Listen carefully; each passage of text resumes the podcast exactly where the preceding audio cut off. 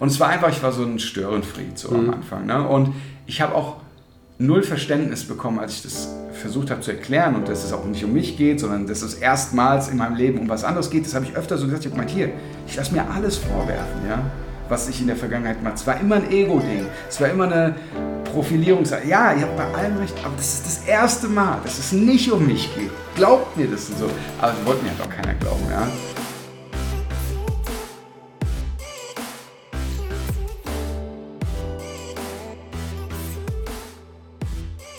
Einen wunderschönen guten Morgen, guten Mittag oder guten Abend und herzlich willkommen bei einer weiteren Episode Vegan, aber richtig. Heute gibt es mal wieder richtig was auf die Ohren. Ich hatte einen puh, sensationellen Gast, mega inspirierend. Ich habe seine Geschichte, seine Transformation selbst auf einem anderen Podcast gehört. Freunde von mir haben äh, mir davon erzählt und ich dachte, hm, den werten Herrn muss ich definitiv oder möchte ich definitiv auf meinen Podcast einladen. Er heißt Gerrit Grunau, ist Umweltaktivist und hat einiges zu erzählen. Und ich glaube, diese Episode kann so vielen Menschen hier Mut geben. Ich will euch noch nicht zu viel verraten. Glaubt mir nur, bleibt bis zum Ende dran. Da ist so viel Mehrwert für jeden hier, ob vegan, nicht vegan Hui, äh, einer der Episoden, die mich selbst auch mega bewegt haben. Ein ganz kurzes Dankeschön geht an den Sponsor der heutigen Episode, VivoLife. Wenn du auf der Suche bist nach veganen Nahrungsergänzungsmitteln, dann ist VivoLife die richtige Adresse für dich. Egal ob Vitamin B12, Vitamin D, Jod, Selen, veganes Protein. VivoLife hat's alles, pflanzt ein Baum pro Bestellung hat, ich glaube, in den letzten paar Jahren irgendwie 300, schon über, über 300.000, sehe ich hier gerade, über 300.000 Bäume gepflanzt. Für jede deiner Bestellungen, wie gesagt, einen Baum. Mit dem Code AXEL kriegst du 10% auf deine allererste Bestellung und gerne immer, wenn du bestellst, mit meinem Link, den du in den Podcast Show Notes findest, bestellen. Damit supportest du den Podcast. Hier ist Gerrit Grunau. Formal, wenn er im Interview ist. Yeah. Und dann hat hier Snow auf dem Teppich gekotzt. Ach, das habe ich gar nicht mitbekommen. Hast du nicht? Ja, Nico und Nico, dann hat hier die Glocke angefangen und wir ja. Nee, ich finde es, also, ähm, so, ich habe nur gehört, dass ihr auf einmal, da war ich wahrscheinlich gerade auf Toilette oder so, und dann habe ich irgendwie gehört, dass ihr über den Snow redet, und dann dachte ich halt, naja gut, ihr redet halt mal kurz über den Snow, aber das ist der Haupt, der mich gekotzt hat. ich saß hier mit Nico und äh, Nico hat über sein neues Buch erzählt und dann hat er, äh, hat, er hat so und, und da hat dein Hund auf den Teppich gekotzt. So, äh, oh ja, äh, wir sind der Podcast. Einen wunderschönen guten Morgen, guten Mittag oder guten Abend und herzlich willkommen bei einer weiteren Episode Vegan. Aber richtig, wie ihr gerade schon gehört habt, habe ich den lieben Gerrit zu Gast. Und als erstes Mal, vielen Dank, dass ich heute hier sein darf. Ich bin ja in deiner Wohnung. Ich danke. Ich freue mich sehr auf das, was jetzt kommt. Auch wenn ich noch gar nichts weiß. Im, im Prinzip in derselben Wohnung, wo ich auch das Interview äh, mit Nico gemacht habe. Also wird es vielleicht so mein, neuer Pod mein neues Podcast zu Hause. Ich würde einfach mal sagen, wir fangen bei dem an, was mich auch so unfassbar gefesselt hat, als ich so das erste Mal von dir gehört habe, nämlich deiner ja, Transformation, die du hingelegt hast. Und nimm uns einfach mal so ein bisschen mit, gib uns so ein bisschen Kontext über deine Anfänge, was so den Veganismus äh, angehen. Und äh, ja, erzähl einfach mal so ein bisschen.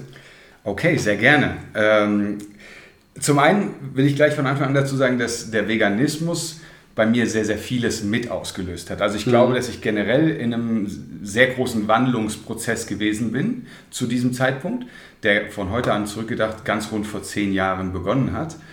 Und Veganismus war das erste Thema, was mich auch so ein bisschen einfach, glaube ich, wachgerüttelt hat. Und durch den Veganismus haben sich aber noch ganz viele andere Dinge ergeben. Und wenn du jetzt von diesem Wandel sprichst, dann würde ich das nicht ausschließlich auf meinen Ernährungsstil beziehen, sondern mhm. auf meinen gesamten Lebensstil. Also ich habe halt vorher ähm, schon, kann man sagen, ein sehr anderes Leben geführt als heute, ohne dass jetzt jemand, der, wenn man das jetzt mal auf zwei Personen aufteilen würde, würde ich sagen, ich habe ich lebe heute natürlich auf eine gewisse Art auffällig. Ich bin sehr stark tätowiert, ich lebe vegan. Das kann auffallen, aber es kann genauso auch in der Masse untergehen.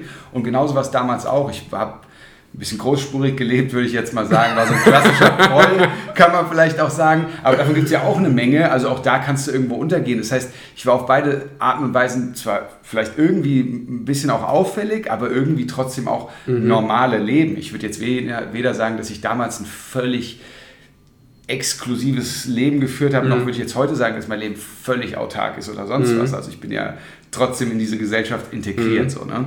Nichtsdestotrotz haben sich halt meine Werte ähm, grundlegend geändert. Meine ganze Ideologie, wie möchte ich leben, worauf kommt es mir im Leben an, worauf kommt es mir bei Menschen an, die in meinem Leben teilhaben sozusagen. All diese Dinge haben sich halt grundlegend geändert und ähm, mein früheres Leben will ich jetzt nicht zu viel drin rumbohren, finde ich auch aus heutiger Sicht halt unfassbar langweilig, aber das war halt sehr auf Materielles ausgerichtet. Mhm. Ich habe das damals betrachtet und auch heute würde ich sagen, rückwirkend große Glück gehabt, dass ich relativ früh relativ viel Geld verdient habe. Mhm. Ähm, und ich habe einfach auch dieses, ich war, ich war extrem hungrig, so nach Geld, nach mhm. Reichwerden und so und alles, was damit dazugehört. Das heißt, ich habe äh, irgendwie teure Kleidung gehabt, ich habe hier und da mal auch eine teure Uhr gehabt, bin ziemlich teure Autos gefahren, habe in schicken Wohnungen gewohnt, so das ging alles super schnell bei mir. Mhm. Und ähm, auch relativ plötzlich, und das hat auch mal dazu geführt, dass ich so irgendwie so ein bis zwei Jahre einen relativen Höhenflug für meine Verhältnisse hatte. Ich bin der Meinung, man kann deutlich mehr abheben, als ich das getan habe. No limits in dem Bereich. ich denke auch, und ich bin jetzt keine Privatjets geflogen, ne, ah. das mal, aber ich bin, wie gesagt, halt teure Autos gefahren, teure Wohnungen. Ich war irgendwie jeden Tag zweimal schick essen so mhm. und habe ein bisschen teure Klamotten getragen, so auf in diesem Kaliber. Also mhm. nicht, dass ich jetzt da mit den ganz großen Stars und Sternchen mhm. mitgespielt hätte. Das, dafür hat es nie gereicht. Aber ähm, für meine Verhältnisse war das halt einfach krass und so aus meinem ganzen Umkreis gab es auch in dem Alter da und selbst die älteren Freunde oder so, ich hatte niemanden, der jetzt irgendwie mehr Geld verdiente oder gehabt mhm. hat als ich oder so. Von daher war das so gesehen schon auffällig und hat sich für mich auch irgendwie in dem Moment erstmal geil angefühlt mhm. und äh, da habe ich mir um so Dinge wie Veganismus oder wie ungerecht es ist, dass ich so viel habe und manche mhm. andere so wenig, null Gedanken gemacht. Also, und selbst wenn du es mir gesagt hättest, war ich so ignorant, glaube ich, drauf, dass ich gesagt hätte, ja und, das ist doch nicht mein Problem. Dann muss sich derjenige halt mal mehr anstrengen oder so. Ich ja. habe das viele Glück, was ich hatte, und es war unfassbar viel Glück auch bei allem dabei, ähm, nie so als wirkliches Glück äh, wahrgenommen und ich habe auch, das muss man schon auch sagen, ich habe extrem viel gearbeitet dafür. Also ich will jetzt nicht sagen, dass mir das einfach so ein Schoß gerieselt ist, mhm. aber auch die Tatsache, dass ich diesen Ehrgeiz hatte, diese Disziplin und hier und da auch die Fähigkeiten, das zu tun, was ich eben getan habe, das ist ja irgendwo ein Geschenk auch. Das habe ich mhm. mir ja auch nicht äh, im Vorfeld ausgesucht, sondern es wurde mir ja schon irgendwo in die Wiege gelegt. Und ähm, ich habe damals halt immer gedacht, ja, ich bin ein ganz toller Typ und ich habe mir das ja auch alles selbst erarbeitet und so. Heute sehe ich das alles halt ein bisschen differenziert und sage, da war schon sehr, sehr, sehr viel Glück einfach auch dabei. Mhm. Und ähm, ich kam aber eben dann irgendwann an diesen Punkt, an dem ich gemerkt habe, ich bin überhaupt nicht glücklich so. Ja. Und ich hatte auch so dieses Bedürfnis, nach außen was darzustellen. Das war ganz groß bei mir. Ja. Mhm. Warst du damals auch so schon so into Fitness? ja, ja, ja. Das ging richtig gebaut. früh bei mir los. Okay. Ja, ja. Also ich habe tatsächlich mit äh, Kraftsport angefangen, da war ich 13. Und ähm, in der Zeit, weil das, was wir eben gerade so angesprochen haben, das war so Anfang 20 mein, mein, mein Lebensabschnitt, da war ich so auf richtigen Bodybuilding-Trip. Ja. Mhm. Da habe ich auch alles mögliche an Supplements genommen. Ich habe jetzt nie Steroide oder sowas genommen. Ähm, Magerquark? Tonnenweise.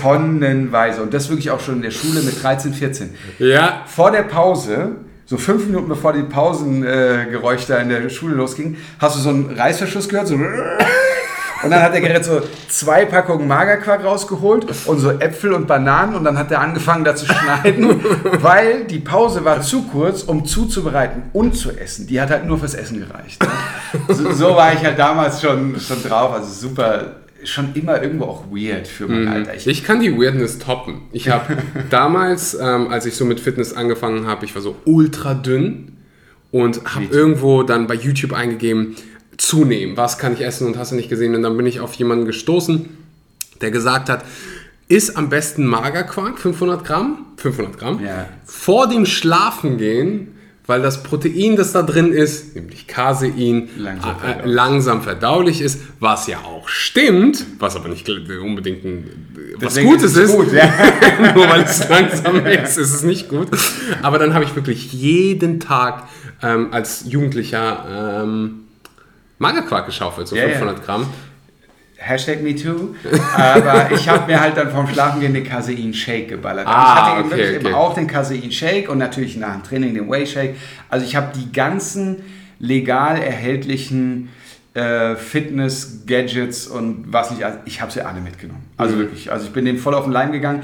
Ich habe auch irgendwann da dann so ein bisschen, aber wirklich auch eigentlich erst rückwirkend schon, als ich da lange raus war, mal so kalkuliert, was ich damals so an Protein am Tag zu mir genommen habe. Und ich glaube, das waren so 400 Gramm Protein Oh, wow. am Tag oder sowas. Ja, also völlig absurd einfach. Ne? Also eine kranke Belastung für deinen Körper. Und ich würde auch sagen, ich habe damals mehr gewogen, so irgendwas zwischen 5 und 10 Kilo mehr als jetzt. Ja? Und ich war auch äh, immer lean, also ich hatte immer ein Sixpack und sowas, aber ich hatte nicht diese Härte in den, in den Muskeln. Also es war schon so ein bisschen aufgeschwemmter irgendwie, als es es heute ist. Und ich habe viel gezielter auf Muskelwachstum und sowas trainiert, was ich jetzt heute gar nicht mehr so mache. Ich bin viel mehr im Overall-Fitness-Bereich. Und ich würde sagen, mein- mein Körper, und das, obwohl ich jetzt deutlich älter bin, ne, sieht wesentlich besser aus als damals, als, als ich dachte, mich viel krasser dem Fitnessthema gerecht ernähren zu, äh, dass ich das tun würde und eben auch, was die Trainingsmethode betrifft. Und ähm, naja, entweder war das Training scheiße oder die Ernährung. Heute würde ich sagen, die Ernährung war scheiße. Ja, ähm, war so richtig, also ich sah immer, du hast mir angesehen, ich mache äh, Kraftsport und sowas, aber ich würde sagen, heute sehe ich besser aus. Mhm, mhm. Also damals zusammenfassend, du warst so ein sehr materiell bedachter Mensch, Geld war Ja, dir ja, ganz ja, wichtig. Pumpen, Und nach Magerquark. außen was dastehen. Und nach außen was Was, dastehen. Nach außen was dastehen war mir aber unfassbar wichtig. Und dann habe ich aber irgendwann gemerkt, jetzt klemmt's in dem, wie will ich mich selbst noch übertreffen. Mhm. Also da waren dann halt auch so Aktionen dabei, dass ich mir zum Beispiel mit so einem, mit so einem Kranfahrzeug, was größer war als das Haus, in dem ich gelebt habe, einen Billardtisch über die Terrasse, weil das Ding halt irgendwie eine Tonne gewogen hat und das hat nicht das Treppenhaus oder sowas jetzt hochbringen können, äh, über das Haus, dann abgelassen auf die Terrasse und dann haben wir die zu zehn reingetragen und so. Und ich habe wirklich so eine Pimpbude gehabt und äh, hatte halt auch wirklich ein krasses Auto und so. Und dann dachte, das war dann so die Phase und da war ich so 23 oder so. Und dann dachte ich, äh, und dann habe ich auch gemerkt, mein, mein Ansteigen an Geld verdienen, das steigt gerade nicht mehr an. So, ja? Und dann habe ich mir gedacht, was, was mache ich denn jetzt? Ich kann ja jetzt nicht. Und so war ich wirklich, ich dachte, ich muss ja jetzt wieder einen draufsetzen, weil jetzt die letzten Jahre konnte ich ja immer einen draufsetzen. Und für mich in dem Moment, in dem ich das eigentlich noch voll geritten bin, diese Welle, die Erkenntnis, ich schaffe das nicht, jetzt in Kürze da einen draufzusetzen, war für mich schon ein Verlust so. Das war für mich, ich verliere gerade. So war ich von meinem Mindset. Ne? Und ich habe mich dafür geschämt und so. Und, also es war wirklich super weird. Und dann habe ich halt auch gemerkt, ich bin ja überhaupt nicht glücklich. So. Was, was, was ist das denn hier eigentlich alles, was ich mache? Ja? Und ähm, das ging dann trotzdem noch ein bisschen weiter und dann habe ich auch, ähm, ich hatte, war zu dem Zeitpunkt zwar angestellt, aber ich hatte nebenbei auch noch eine kleine Firma und da lief es dann irgendwie ein bisschen besser. Aufs Angestellte hatte ich nicht mehr so viel Bock und dann habe ich irgendwie noch mal kurz so einen Rappel bekommen und gedacht, jetzt voll all in in diese Firma und jetzt steige ich richtig durch. Aber so groß wurde das halt auch nicht, wie ich, also ich muss dazu sagen, ich hatte immer so im Hinterkopf so Puff Daddy Lifestyle, Côte d'Azur, Yacht, Ferraris, so das war so mein, mein Ding und nicht, wenn ich 60 bin, sondern allerspätestens mit 30. Das Ja. war so mein, mein Ziel, ne? Und dann habe ich so gemerkt, uh, das, das geht nicht auf die Rechnung, ja, also ich äh, glaube, wenn ich das überhaupt erreiche, dann frühestens mit 60 und ich sage, das ist ja nicht das, was ich will, ja.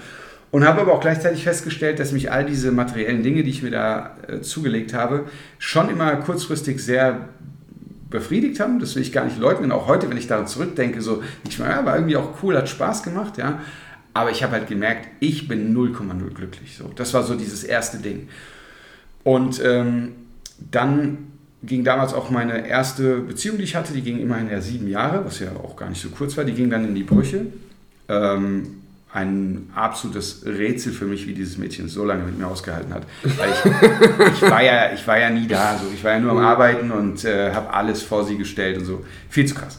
Naja, und dann ging es aber in die Brüche und habe ich gedacht, oh, tut doch weh und hatte halt auch noch keine Erfahrung, so Trennungsschmerz, wie fühlt sich das überhaupt an?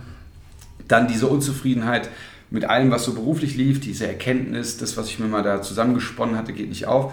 So, dann hatte ich erstmal ein richtig krasses Tief und das hat auch lange gehalten. Und da war zum Glück, würde ich heute sagen, rückwirkend meine Vernunft groß genug zu sagen, ich schmeiße nicht von heute auf morgen alles hin, sondern ich baue jetzt sukzessive zurück. Das heißt, ich habe die Firma wollte ich nicht mehr haben, ähm, ich hatte aber auch Mitarbeiter, also alles ordentlich gekündigt und aufgegeben und ordentlich abgewickelt, ohne dass da jetzt irgendwie irgendwelche Schulden zurückgeblieben sind oder Insolvenzen oder so. Also alles einfach ähm, abgearbeitet, was für mich zwar mit einem gewissen Verlust einherging, aber sicherlich weniger, als wenn ich jetzt einfach den Sack zugemacht hätte und es wäre alles zusammengebrochen. Mhm. Also ich habe das noch so vernünftig wie möglich innerhalb von einem Jahr, würde ich sagen, so alles abgebaut, habe mich von der teuren Wohnung getrennt, habe mich von äh, sowieso Klamotten und sowas, das war mir dann auch schon alles gar nicht mehr so wichtig. Uhren habe ich verkauft, Auto losge abgestoßen und so. Und dann hatte ich so eine Trotzphase, in der ich erstmal das komplette Gegenteil darstellen wollte. Ne? In der ich dann wirklich immer nur, ich sage jetzt mal so wie ein Penner rumgelaufen bin, habe mir so ein 1980er Opel Kadett geholt mit so einer völlig zersprungenen Windschutzscheibe und total am Arsch die Karre und bin nur noch so rumgefahren und wollte einfach so das komplette Gegenteil mal äh, erleben und habe dann auch gemerkt, wie anders ich wahrgenommen werde, wie anders ich behandelt werde und habe mich dann auch so ein bisschen darüber geärgert, wie bevorzugt ich rückwirkend mit mhm äh, mit dem anderen, was ich nach außen dargestellt habe, behandelt wurde. Weil da gab es viele Situationen, in denen ich krass bevorzugt wurde aufgrund meines Autos oder irgendetwas. Mhm. Und, so, ne? und dann habe ich mich so über die Menschheit geärgert, dass die dass, und so. Ich war, ich war da so in einer absoluten losten Selbstfindungsphase, die aber auch, würde ich sagen, in einer mittelschweren bis schweren Depression dann geendet ist. In diesem, mhm. Äh, also Mitte 20 rum war das. Ne? Ja, und dann ähm, kam meine zweite Beziehung in mein Leben. Das war erstmal halt, wie das ja gerne mal am Anfang von einer Beziehung halt ist, Friede, Freude, Eierkuchen, äh, Wolke 7. Honeymoon-Phase. Äh, Honeymoon-Phase und es war erstmal alles ganz toll. Das hat leider nicht sehr lange gehalten, muss ich sagen. Also die Beziehung schon, achteinhalb Jahre.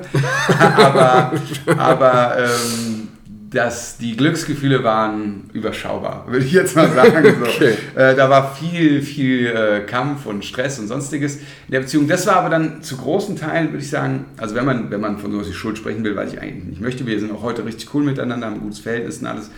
Aber ähm, ich habe mich halt direkt, nachdem wir zusammengekommen sind, in den neuen, heutigen Gerrit so entwickelt, würde ich sagen. Da kam dann dieses Thema Veganismus dank meiner Mutter so äh, in mein Leben, wobei das aus ihrer Sicht gar nicht um Veganismus ging, sondern um weniger Fleisch essen.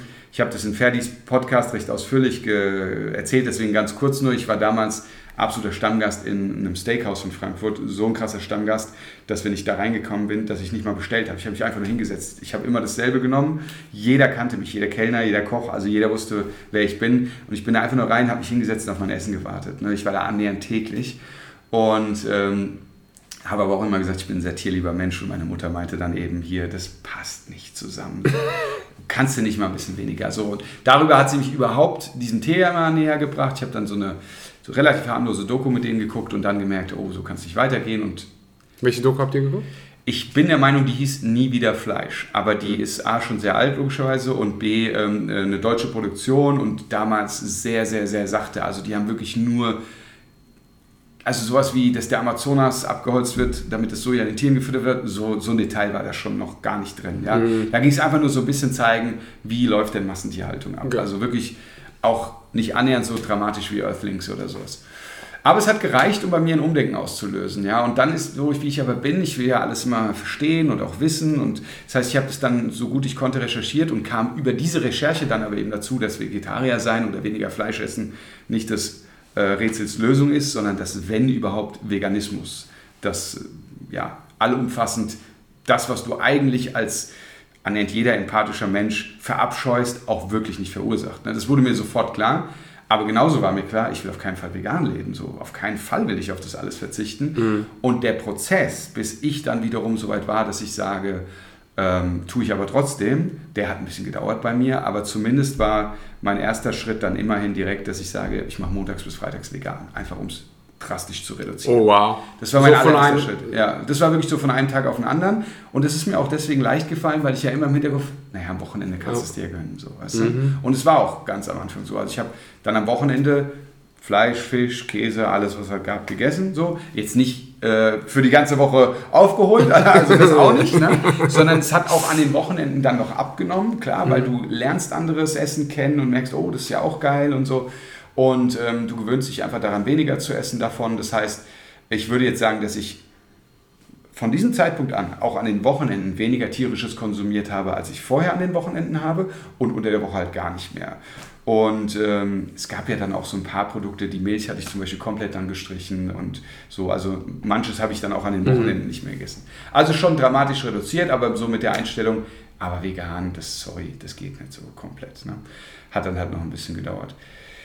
So, und wie das halt so ist, also mich würde es wundern, wenn es bei dir nicht ähnlich gewesen wäre, weil es bei annähernd allen, die ich kenne, die irgendwann vegan wurden, so war, hört es halt da einfach nicht auf. Also ich habe dann irgendwann gemerkt, dass sowas wie dicke Autos und so, das ist halt eigentlich auch alles nicht so wichtig ist, wie ich es früher ähm, für mich eingeschätzt habe. Ich will auch nicht jetzt jeden haten, der ein dickes Auto fährt. Im Gegenteil. Ich habe auch noch ein paar Freunde, die eigentlich, eigentlich nur noch einen, einen richtig guten Freund, der das bis heute durchzieht und der ist sogar neun Jahre älter als ich und der kauft sich ein dickes Auto nach dem anderen und steckt da nochmal rein und also wirklich Tuning, die Dinger, die haben dann 600, 700 PS und brutalen Auspuff. Du hörst den, wenn der jetzt in Frankfurt starten würde, würdest du hier vom Stuhl fallen und so.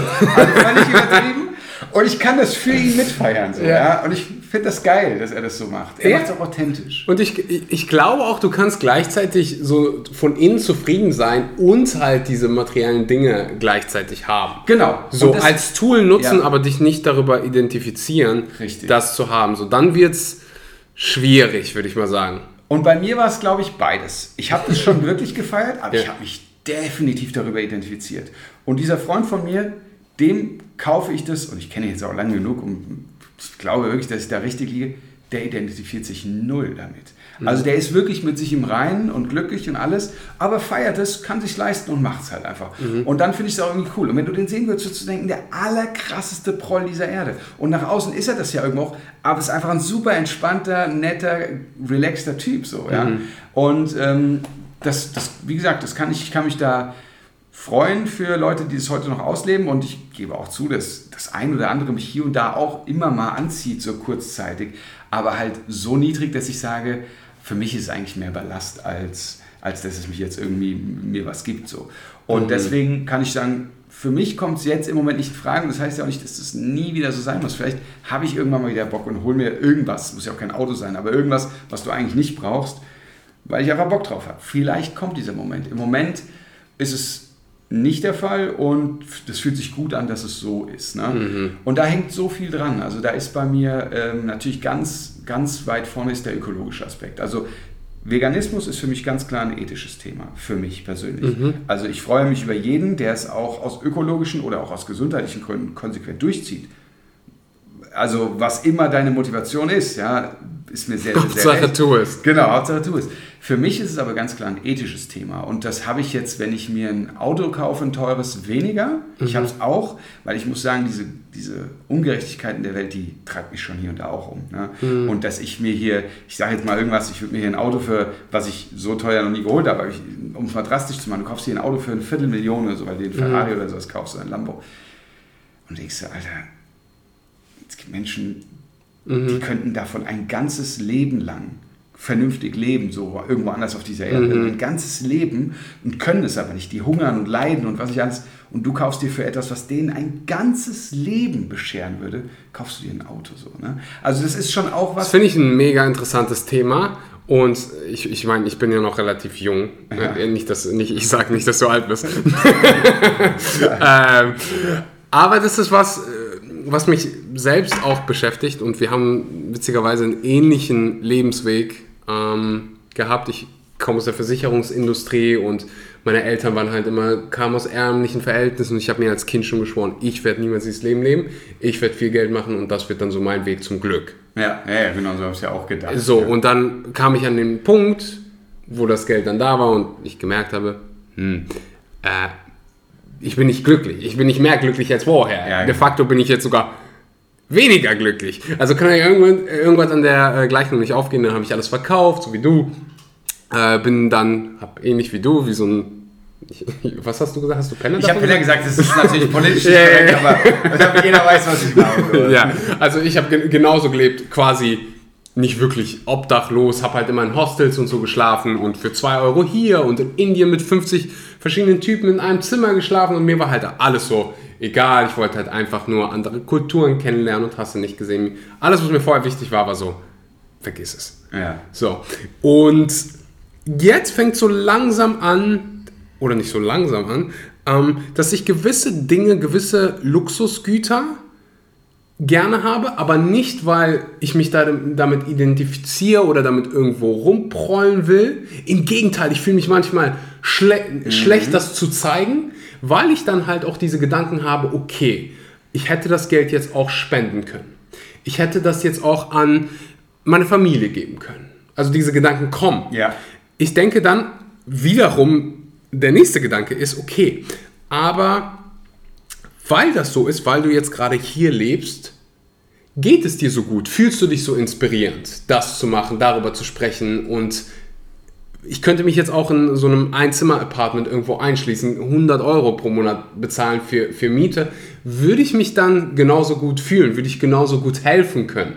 Mhm. Weil ich glaube, das ist so eine, ist ein mega interessantes Thema und da gibt es vermutlich kein richtig ja. oder falsch. Da gibt es so, okay, wie jetzt gerade fange ich einfach mal an, ich mache beides. So, ich genieße das Leben und gönne mir hier mal irgendwo was und lebe in einem etwas teuren Apartment, aber ich gebe auch gleichzeitig. Ja.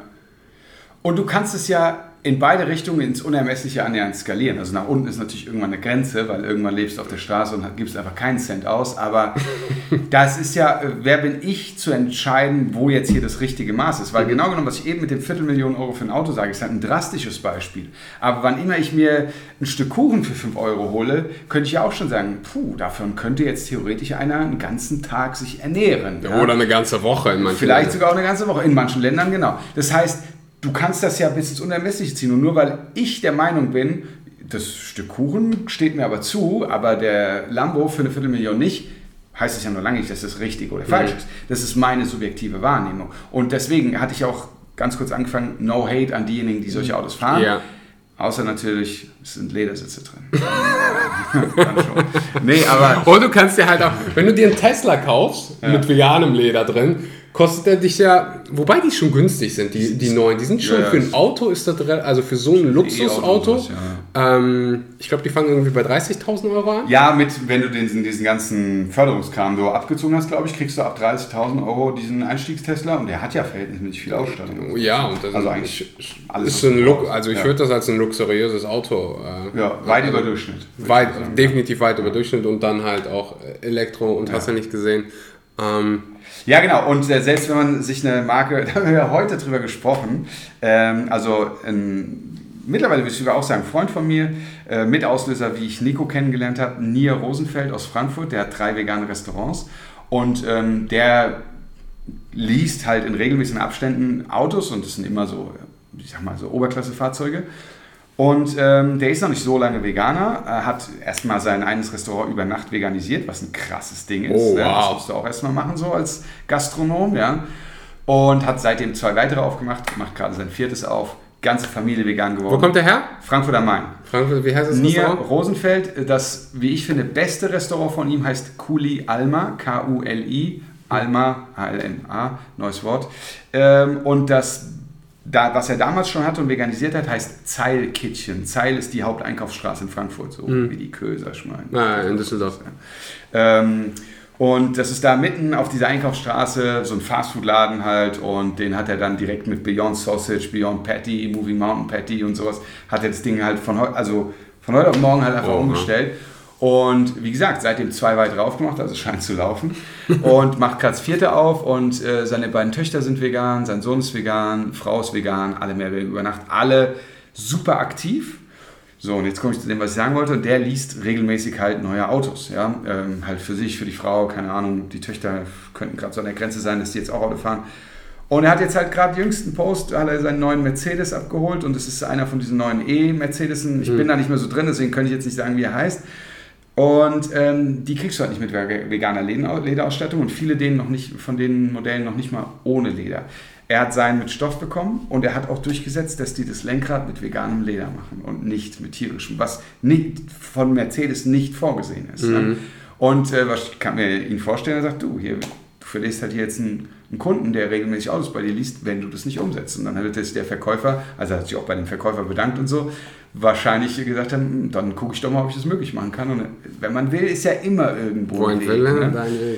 Naja, und da hat er jetzt seinen veganen Mercedes XY da bekommen. Wie gesagt, ich weiß jetzt nicht, wie er heißt. Und der hat zum Beispiel auch eine Harley.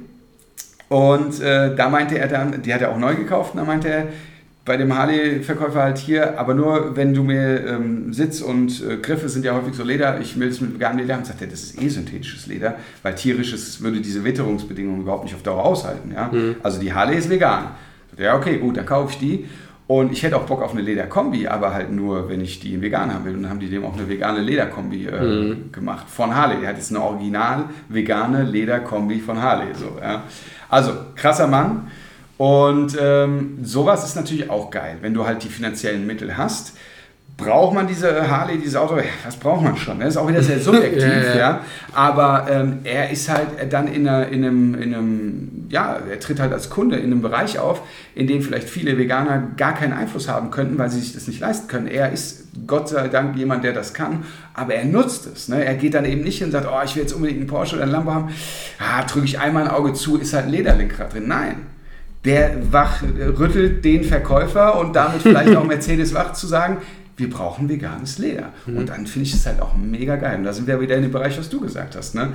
Du fühlst dich wohl, so wie du jetzt lebst und hast damit vielleicht einen geilen Einfluss auf viele Menschen und schaffst es hoffentlich darüber, Leute zu beeinflussen, sich dem Veganismus mal mindestens zu öffnen oder auch zu mhm. nähern. Das ist ja so ähnlich wie bei Ferdi, würde ich auch sagen. Mhm. Ne? Und das ist einfach geil. Was soll es dagegen auszusetzen zu äh, geben? Und wenn du jetzt sagst, in einer Einzimmerwohnung würde ich mich halt nicht wohlfühlen und äh, wäre vielleicht, wenn man das so sehen mag, ethischer unterwegs, weil ich äh, so und so viel Geld weniger monatlich dafür ausgebe. Aber ich erreiche niemanden mehr.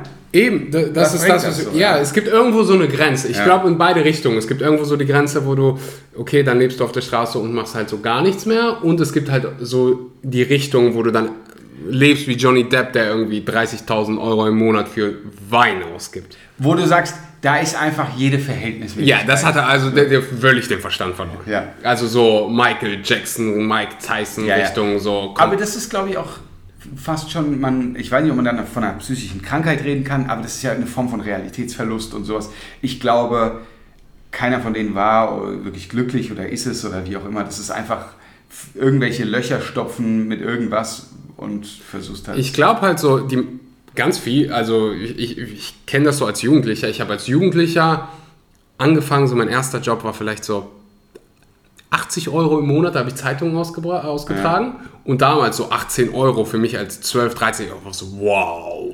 So damals so 5 Euro in der Hand und dachte so, oh mein Gott, was ich hiervon alles kaufen kann. ähm, und die 80 Euro habe ich damals auch auf den Kopf gestellt und dann war ich 14, habe da meinen ersten 450 Euro Job gemacht. 450 Euro jeden Monat verbraten. Ja. Für was? Keine Ahnung. und dann den, den nächsten Job. Und irgendwie habe ich so irgendwann auch herausgefunden, ah, ich habe so mir die, so die Angewohnheit kreiert, genau so viel auszugeben, wie du verdienst. Ja, und ich glaube, du kannst diese Angewohnheit so krass austragen, dass du irgendwann Millionen verdienst und Millionen ausgibst. Also da ist, ist unvorstellbar, nicht, ist es nicht schwierig. Ja, es, ist es nicht so schwierig, so viel Geld auszugeben. Also kaufst du da die private Insel, ja, dann, gut, aber dann noch das Fußballteam und hast du dich gesehen. Also es muss möglich sein, weil wir kriegen es ja vorgelebt ja. von diversen Stars. ähm, ich muss sagen, ich war da anders drauf als du. Ich habe ähm, zum Beispiel schon, also ich war, ich war, was so Geld betrifft, und das Ding ist, bei mir in der Familie ist niemand so. Ja? Deswegen weiß ich nicht, wo ich das her habe. Aber ich habe schon als kleiner Junge zum Beispiel, habe ich mir, wenn mein Onkel oder so mich gefragt hat, was ich mir zu Weihnachten wünsche, habe ich gesagt, ja Geld. Und das Geld habe ich aufs Sparbuch gelegt. So, ne? anstatt Geschenke. Und ich habe äh, dann... Damals hast du noch, was, äh, hast noch Zinsen auf deinem Sparbuch gehabt. Außerdem hast du noch Geld zurückbekommen. Von alternativen Anlagemöglichkeiten wusste ich dann noch nicht ah. so viel. Nee, und dann war das so zum Beispiel, ähm, dann wollte ich irgendwann Zeitung austragen und sowas und durfte noch nicht von der Altersgrenze. Und dann, ich habe noch eine Halbschwester und dann habe ich mit der und auch mit meiner Schwester dann irgendwann mal so den Deal gehabt, ähm, ich mache das auf euren Namen und ihr kriegt was davon ab. So, ja?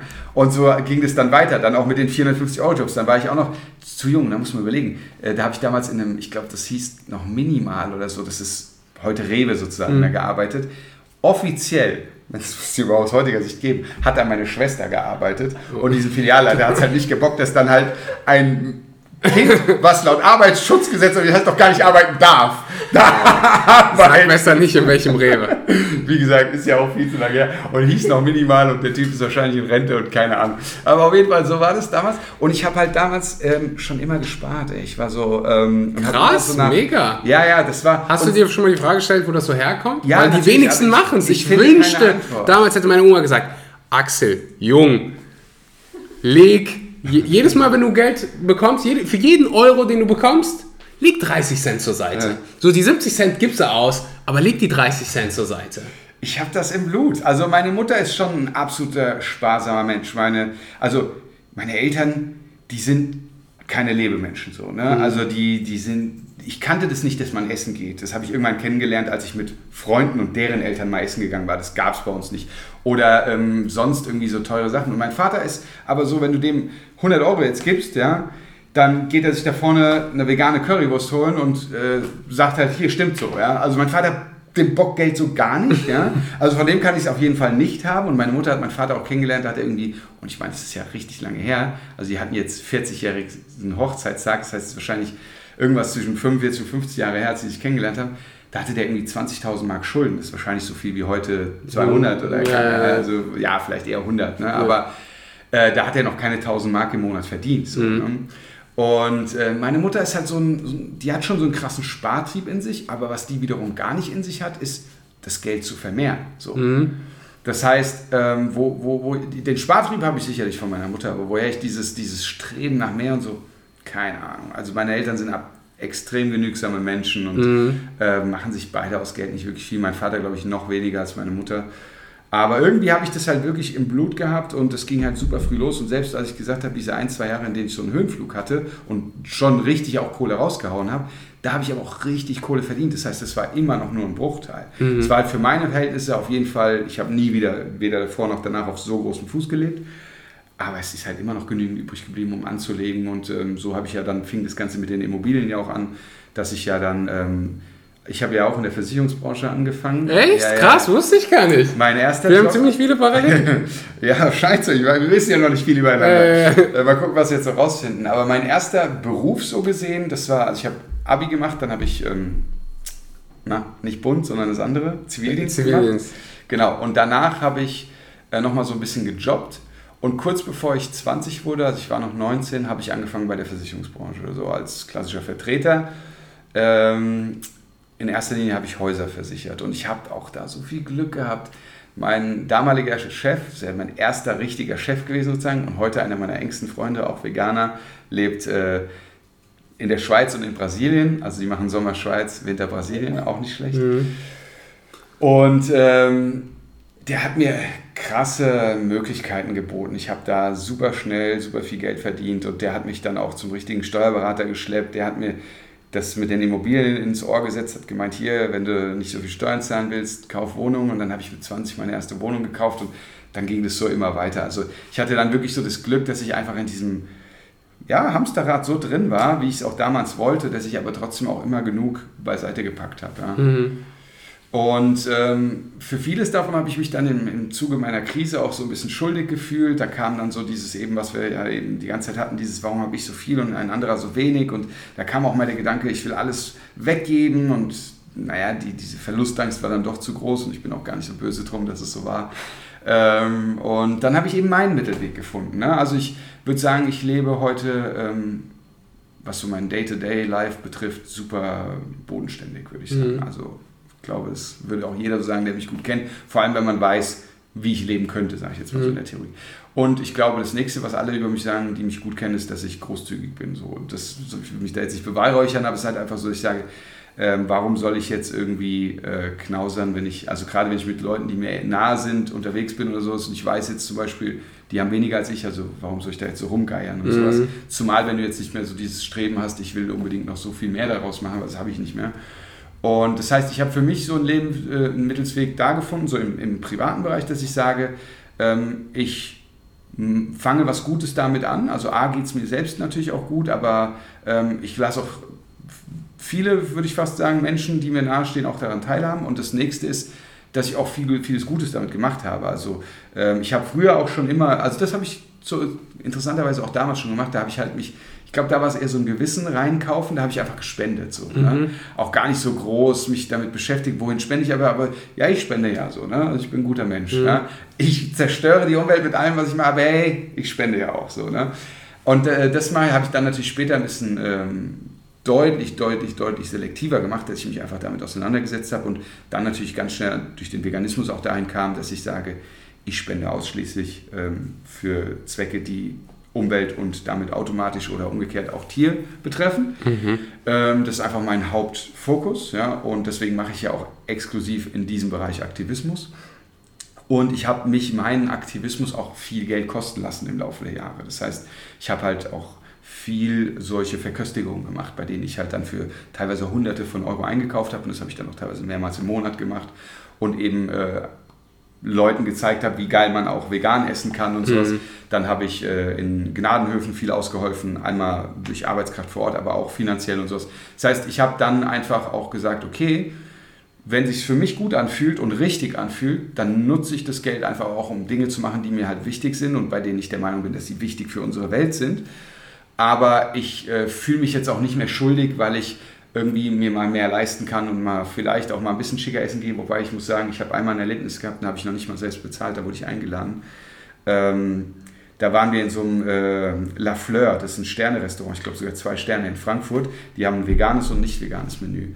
Und äh, einer meiner besten Freunde hat mich dahin eingeladen. Und mir war klar, das wird teuer werden, aber der hat dann pro Kopf 400 Euro bezahlt. Ja.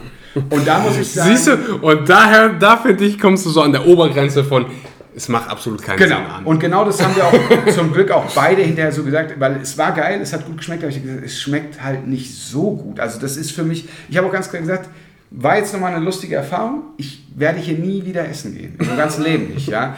Und äh, das ist für mich auch. Und das ist für einen Johnny Depp wahrscheinlich auch immer noch ein Witz, aber ja, das ist für mich schon einfach ein Maß der Verhält also Verhältnislosigkeit überschritten. So einfach. Mhm. Das, das kann ich nicht mehr genießen. Also das mhm. war wirklich, das hat mir rückwirkend den Genuss einfach auch genommen von diesem Essen. Muss ich ganz ehrlich sagen. Weil das, ja, das, das, das, damit kann ich nicht mehr. Ne? Und genauso ist es dann halt äh, in vielen anderen, also ich könnte mir jetzt auch keine Uhr für 10.000 Euro kaufen. Ich auch nicht, weil vor allem, weil ich sie verlieren würde. oder, oder halt, weißt du, was ich meine? Also ja. alles hat so seine eigenen Grenzen. Ja, klar, wenn du dir eine Uhr für 400 Euro holst, wirst du ja, jetzt nicht mehr rüberzucken. 400 Euro essen ist irgendwie so, hm, nee. Und äh, beim Auto weiß ich nicht, wo da jetzt meine Grenze ist. Ja, ja. aber äh, alles hat für mich so auf jeden Fall so, ich sage, ich kann mir schon das gönnen und mich dabei auch noch kein schlechtes Gewissen mehr haben, weil da hatte ich wirklich eine Zeit lang das Problem.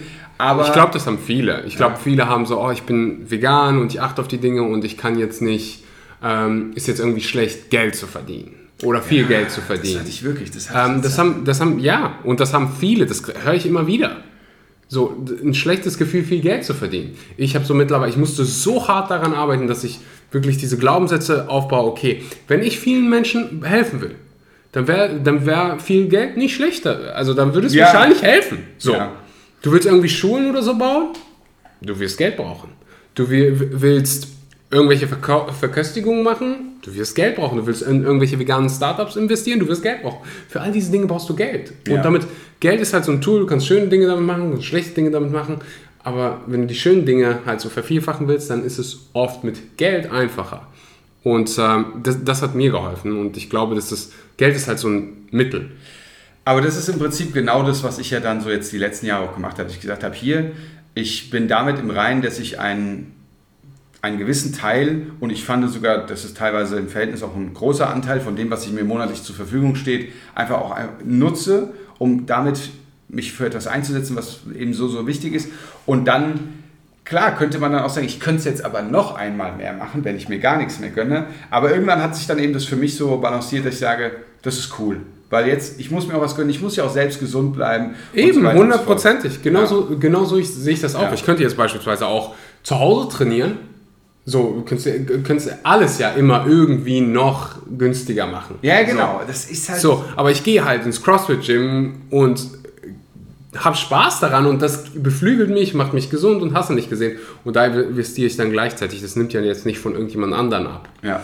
Ähm, mega, mega interessant. Ich würde gerne noch so ein bisschen auf deine vegane Transformation quasi eingehen. Okay. Wenn, man, wenn man dich jetzt so auf der Straße sehen würde, dann würde man wahrscheinlich nicht vermuten, dass du vegan bist. Ja, höre ich äh, sehr häufig. Ja, das habe ich mir fast schon gedacht. Ohne jetzt, natürlich soll man Menschen nicht nach ihrem äußerlichen passiert, aber Wir alle machen es. Aber wir alle machen es. Ja, so äh, unterbewusst. Genau irgendwie.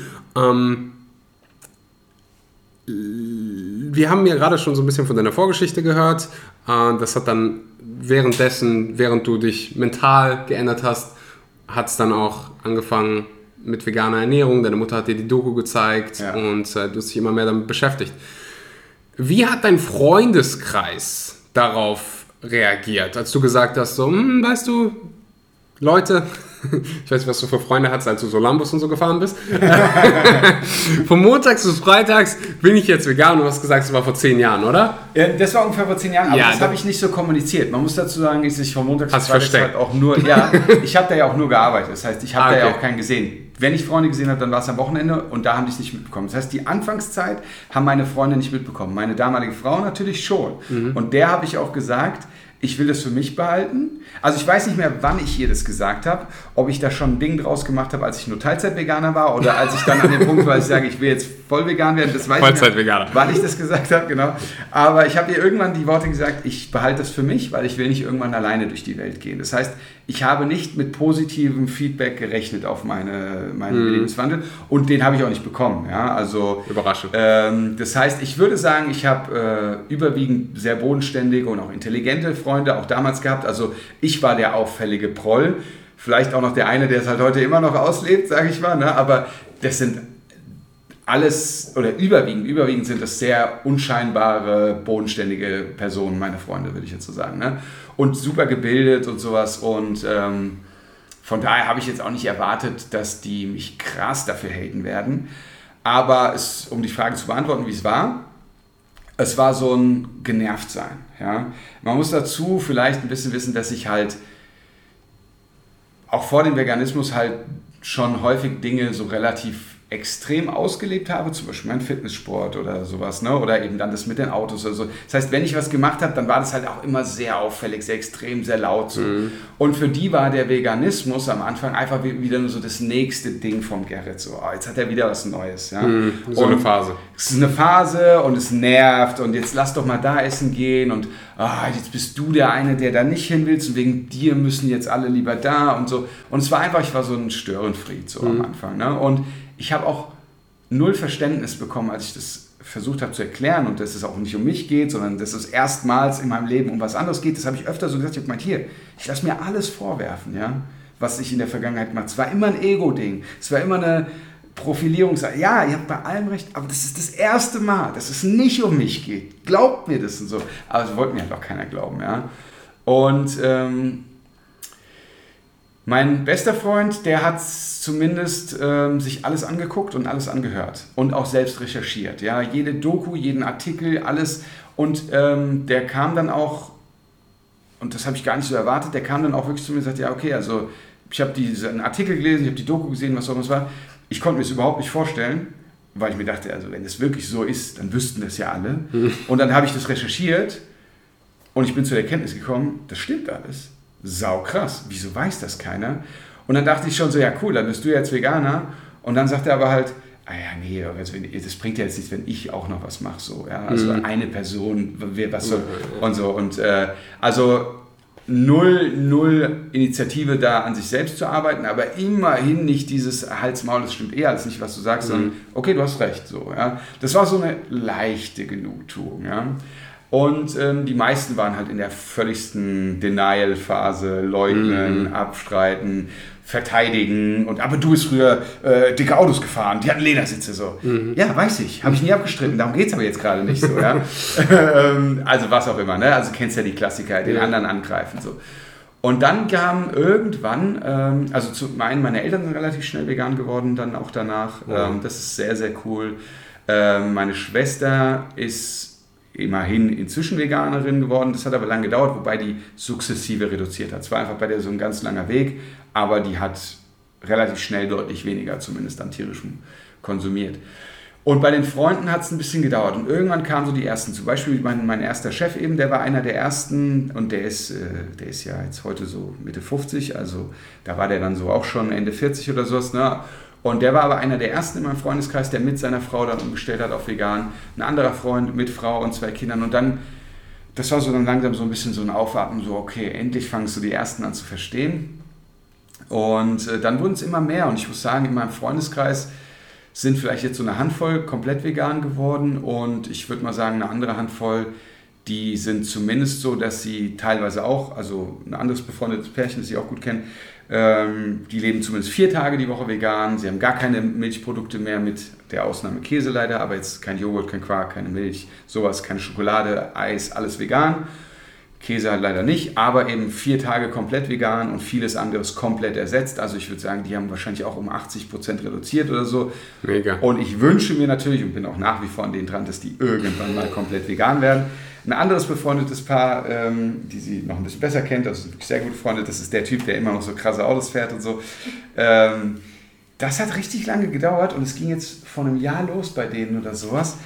Und den Weg, den die jetzt in diesem einen Jahr zurückgelegt haben, der ist auf jeden Fall schneller, würde ich fast sagen, als der, den ich in meinem ersten Jahr zurückgelegt habe. Die mhm. sind auch noch nicht vegan, aber Hört sich an, als wenn du alle deine Freunde und deine Familie veganisiert hast. Ja gut, äh, ich habe es ja in der Versicherungsbranche nicht anders gelernt. Ah. Das, das, musste ich zum Glück nie machen, aber das ist einer der Klassiker, Freunde und Familie abgreifen. Verkaufen, das sage ich heute noch. Ich, ich bereue keinen Moment von dieser Versicherungsausbildung, weil du lernst, wie du ja. Dinge an den Mann bringst. So. Und ob das, das jetzt, auch. Ja, ja, ob das jetzt irgendwelche Güter sind oder Ideen. Ja. Das ist ja, wenn es gute Ideen sind, dann ist es ja zu einem guten Zweck. Richtig. So, du kannst die beste Idee haben und ja.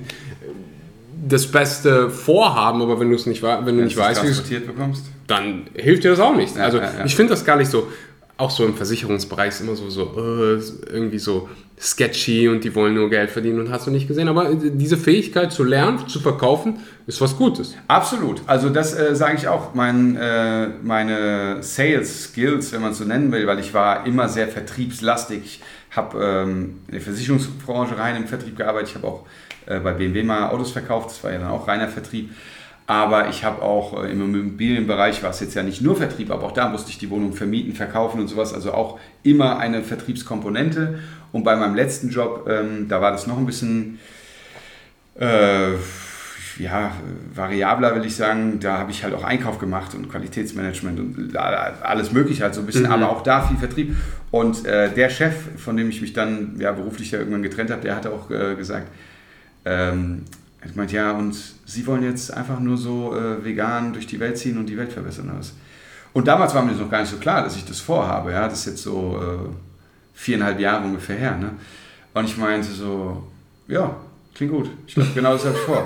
Und er sagte nur so, es ist schade, es ist einfach schade. Sie verschwenden ihr Talent. Und im Laufe der Jahre wurde mir erst bewusst, ich setze, wenn man das Talent mehr nennen will, und ich, da gibt es natürlich bessere, aber ich glaube schon, dass ich irgendwie ein bisschen verkaufen kann. Und ich setze es zum ersten Mal richtig ein. Das mhm. ist das mhm. Ding einfach so, ja. Und wie, für, also einige, die jetzt zuhören, werden sagen, so, mir geht es ähnlich, ich will, ich bin vegan oder ich will vegan werden, aber meine, mein Umfeld supportet das nicht. Ich habe ganz viele Jugendliche, die mir schreiben, hey, ich würde gerne vegan werden, aber meine Eltern bezahlen das Essen, ich kann es mir gerade noch nicht leisten. Mhm. Ähm, ich weiß nicht, was ich machen soll. So. Ich habe diese Anfragen auch schon bekommen, vielleicht weniger als du, aber ich kenne solche und ähnliche Anfragen, gerade auch nach dem Podcast mit Ferdi, weil ich auch gesagt habe, wer möchte, ähm, darf mir jede Frage stellen, ähm, gerne auch über Instagram eben, weil äh, ich im Moment einfach auch noch ganz gut Kapazitäten habe. Das wird sich ab August vielleicht ändern, wenn ich mit dem Nico unterwegs bin, aber im Moment mhm. habe ich sie noch und helfe jedem gerne dabei. Allerdings habe ich natürlich auch nicht auf alles eine Antwort. Ne? Also insbesondere, wenn du dein Essen nicht selbst kaufst, äh, das Einzige, was ich dann dazu sagen kann, ist, äh, versuch dir irgendwie einen Nebenjob zu äh, finden, bei dem du dir die Produkte, die deine Eltern halt in nicht veganer Form kaufen, du aber nicht missen möchtest, zu kaufen. Ich meine, deine Eltern kaufen ja wahrscheinlich auch die Haferflocken, die du morgens isst und so. Und wenn sie dir halt partout keine Pflanzenmilch kaufen wollen, ähm, könntest du sie dir selbst kaufen. Ich esse meine Haferflocken zum Beispiel auch einfach mit Wasser und bin damit happy. Auch das geht, ja. Aber wir wollen es ja auch nicht noch schwieriger machen, als es ist. Das heißt, äh, wem das schwerfällt, und die Eltern es halt überhaupt nicht wollen, wäre das eine mögliche Form, damit umzugehen. Aber mein eigentlicher Ansatz ist, und das ist halt, das fällt bestimmt nicht jedem leicht, ist, aber. Ausziehen. ja, genau. Einfach ausziehen. Nein, äh, den Eltern diese Herzensangelegenheit zu vermitteln. Und da sind wir wieder im Thema Sales. Nicht jeder kann das vielleicht mhm. so überbringen, wie er das Nicht jeder hat doch die Eltern, die sich überhaupt das anhören. Vielleicht auch das, aber also ja, ich kann mich da vielleicht dann wirklich nicht reinversetzen, weil als ich meinen Eltern den Tränen nahe erklärt habe, warum mir das so wichtig ist, dass meine Eltern eben vegan leben, weil ich einfach nicht glauben will, dass meine Eltern, solch gute Menschen, die, ich mein, die mich beschützt haben, die alles für mich getan haben, die sich für mich eingesetzt haben, wenn es wichtig war, die ihr Bestes gegeben haben, mich zu erziehen, die mich mit Liebe überschüttet haben, dass diese Menschen wissentlich zu solch einer Grausamkeit beitragen, das kann ich nicht glauben, ich will das nicht glauben. Und als ich es meinen Eltern halt mal so richtig geschafft habe zu vermitteln, dann ging das auch relativ schnell, bis die vegan wurden. Mhm. Ja? Das heißt, ich glaube, diese Dringlichkeit dahinter, auf der emotionalen Ebene seinen Eltern zu vermitteln, wäre das Erste. Ich kann mich nicht da hineinversetzen, wie das ist, wenn man völlig ignorante Eltern hat, denen das scheißegal ist. Das kann ich mir nicht hineinversetzen. Dann haben wir halt diese Möglichkeit des Verzichts. Einfach nicht essen, einfach nicht trinken, ja, und sich an dem bedienen, was es zu Hause gibt. Ich meine, jeder Haushalt hat ja auch veganes Essen, ja, mhm. und davon ein bisschen mehr essen. Allerdings muss man natürlich auch auf die Gesundheit achten. Und dann kann man sagen, es gibt so ein paar Dinge, die sind ja nicht teuer. Alle möglichen Formen der Hülsenfrüchte oder sowas wenn du dann einen kleinen Nebenjob hast, kannst du dir die auf jeden Fall irgendwie nebenbei ähm, kaufen und sowas. Aber da muss man natürlich echt einen sehr starken Willen haben des Veganlebens.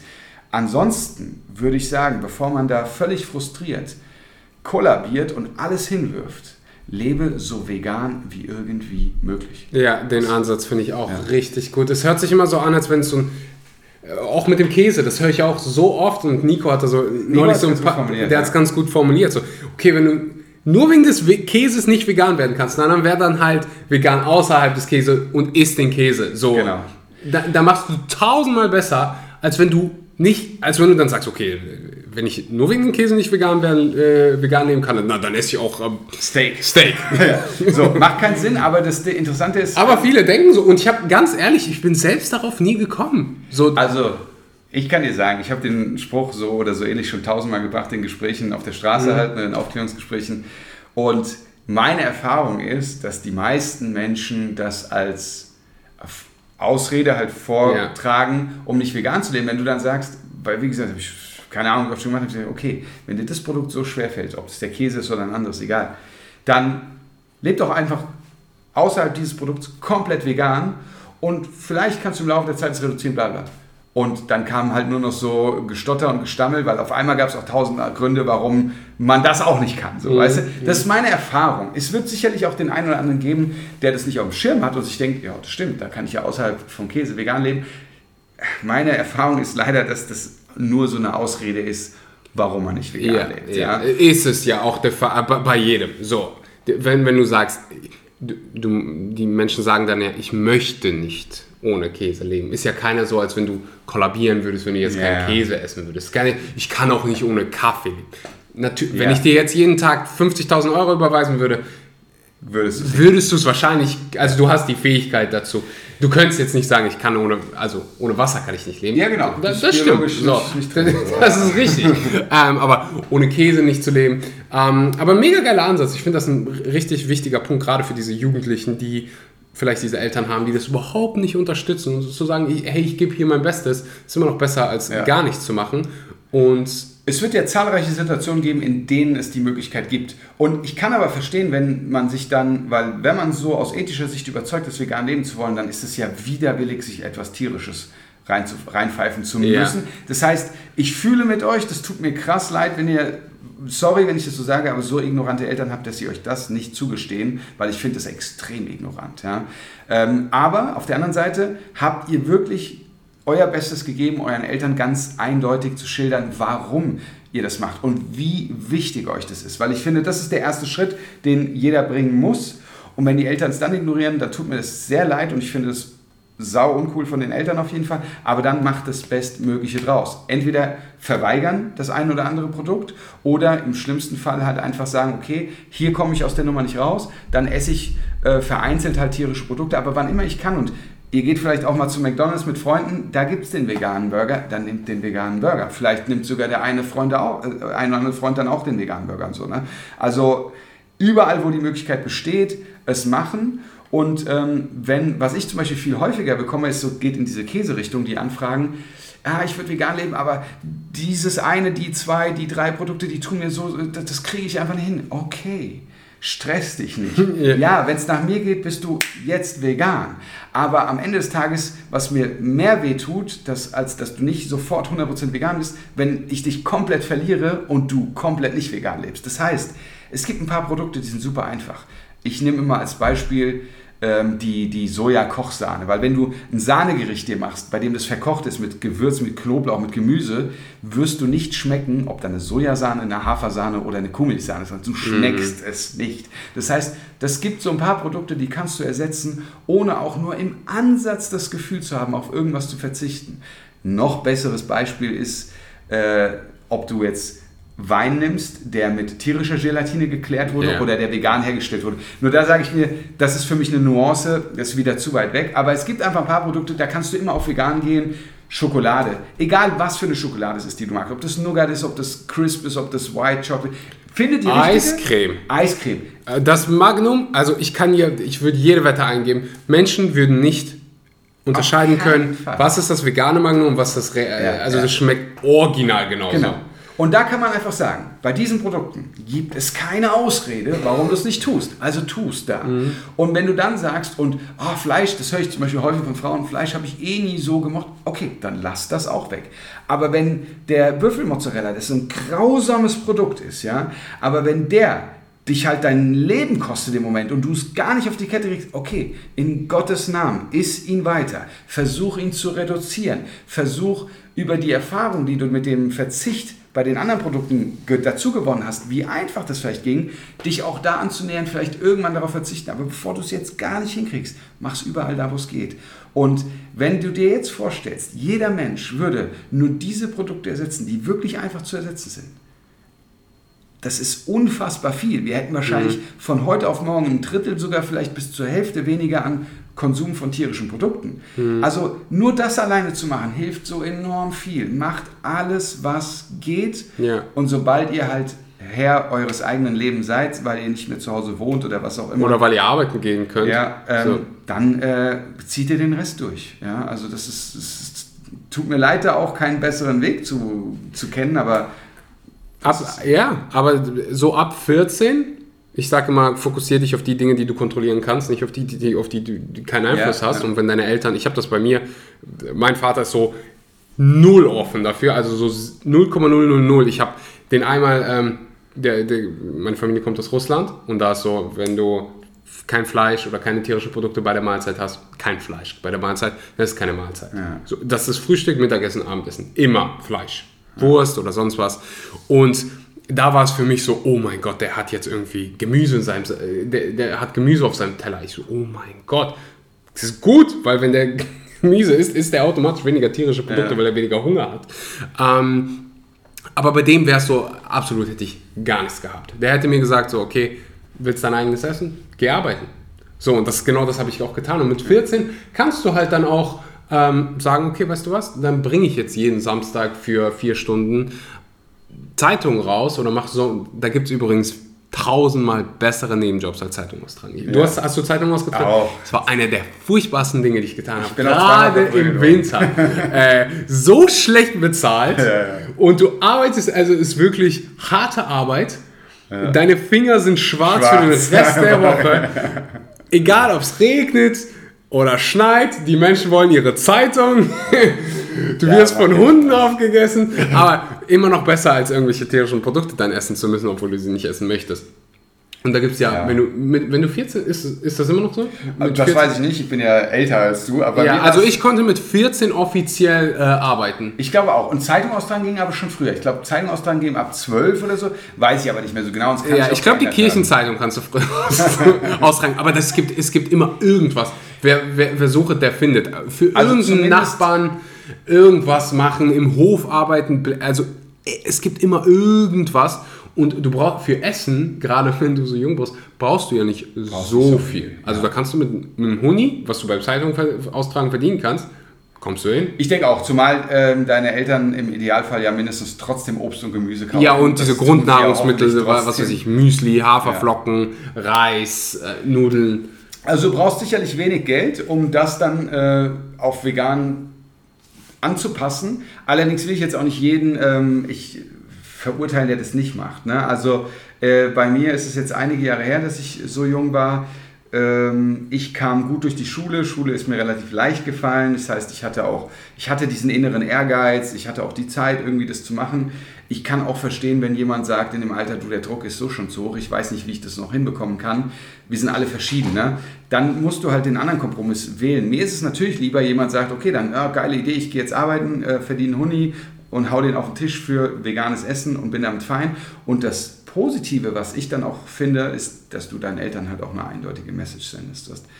Also das ist Commitment. So, das ne? ist Commitment. Da also, zeigst du. Da zeigst du, wie wichtig dir das ist. So dass du, okay, wenn ihr das nicht raffen wollt, dann gehe ich jetzt arbeiten und verdiene mir mein Geld und gebe das für vegan. Nicht um feiern zu gehen, nicht um mir Klamotten zu kaufen, nicht um was auch immer, sondern damit ich meine ethischen Überzeugungen folgen kann. Alter, das ist Commitment.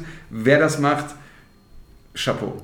ja, def definitiv Chapeau. Aber das ist das Einzige, was mir dann noch einfallen würde, wenn wirklich der Fall eintreffen würde. Meine ja. Eltern äh, machen gar nichts, aber bei dir mittlerweile Freunde, Familie, alles. Hast du da du so eher so einen Aktivismus-Approach von Leading by Example oder gehst du, hat sich so angehört, als wenn du so der emotionale Typ bist, der richtig rein äh, Also, ich will ein bisschen mehr in diese Richtung Leading by Example gehen. Ich war, ähm, ich habe angefangen, so, ich würde sagen, mit der Joey Carpstrong Method, also so ein bisschen sehr aggro, ja, mhm. und ich war auch sehr schnell ähm, extrem ähm, angepisst, würde ich mal sagen, wenn einer das nicht verstehen wollte und so. Ne? Das habe ich aber nicht lange gemacht, weil ich gemerkt habe, dass es kein Weg ist, der bei mir funktioniert. Und dann habe ich einfach gemerkt, ich kann ja eben doch so ein bisschen verkaufen und reden, ähm, nutze ich das doch einfach. Und so eine gewisse Menschenkenntnis bilde ich mir auch einzuhaben und dann habe ich einfach versucht, den Menschen zu lesen und versucht herauszufinden, wo sind seine Triggerpoints, mhm. auf die er einfach positiv reagiert. Und das ist mir, glaube ich, auch relativ gut gelungen und dadurch, da wurde mein Aktivismus, also heute würde ich sagen, relativ gut. Im Freundeskreis finde ich es und Familie deutlich schwieriger, weil viel mehr Emotionen im Spiel sind. Also mhm. ist bei mir so. Ne? Das heißt, ähm, äh, von meiner Seite mehr Emotionen und von den Freunden aber auch so dieses man ist ja Freunden gegenüber eher mal ehrlich als jetzt einem Fremden. Ist eigentlich merkwürdig, ne? aber ich finde, man, äh, einem richtig guten Freund sagst du eher, dass du irgendwas total scheiße findest oder dass, dass es dich halt nicht bockt oder nicht interessiert oder wie auch immer, als es bei so einem Fremden, da hat man noch diesen Anstand, äh, den du also in der Freundschaft vielleicht nicht hast. Das heißt, es war, kam viel schneller einfach zu dem Punkt, an dem äh, das niedergemacht und äh, belächelt wurde und, ja, und einfach nicht ernst genommen wurde, würde ich auch mal sagen. Ne? Und ähm, ich habe mich auch von mindestens mal zwei sehr guten Freunden getrennt im Laufe. Das ist beides jetzt noch relativ frisch, wenn man bedenkt, wie lange, wie viele Jahre der Weg schon geht. Würde ich sagen, ich habe viel Geduld bewiesen und Geduld ist nicht eine meiner Stärken. Ja.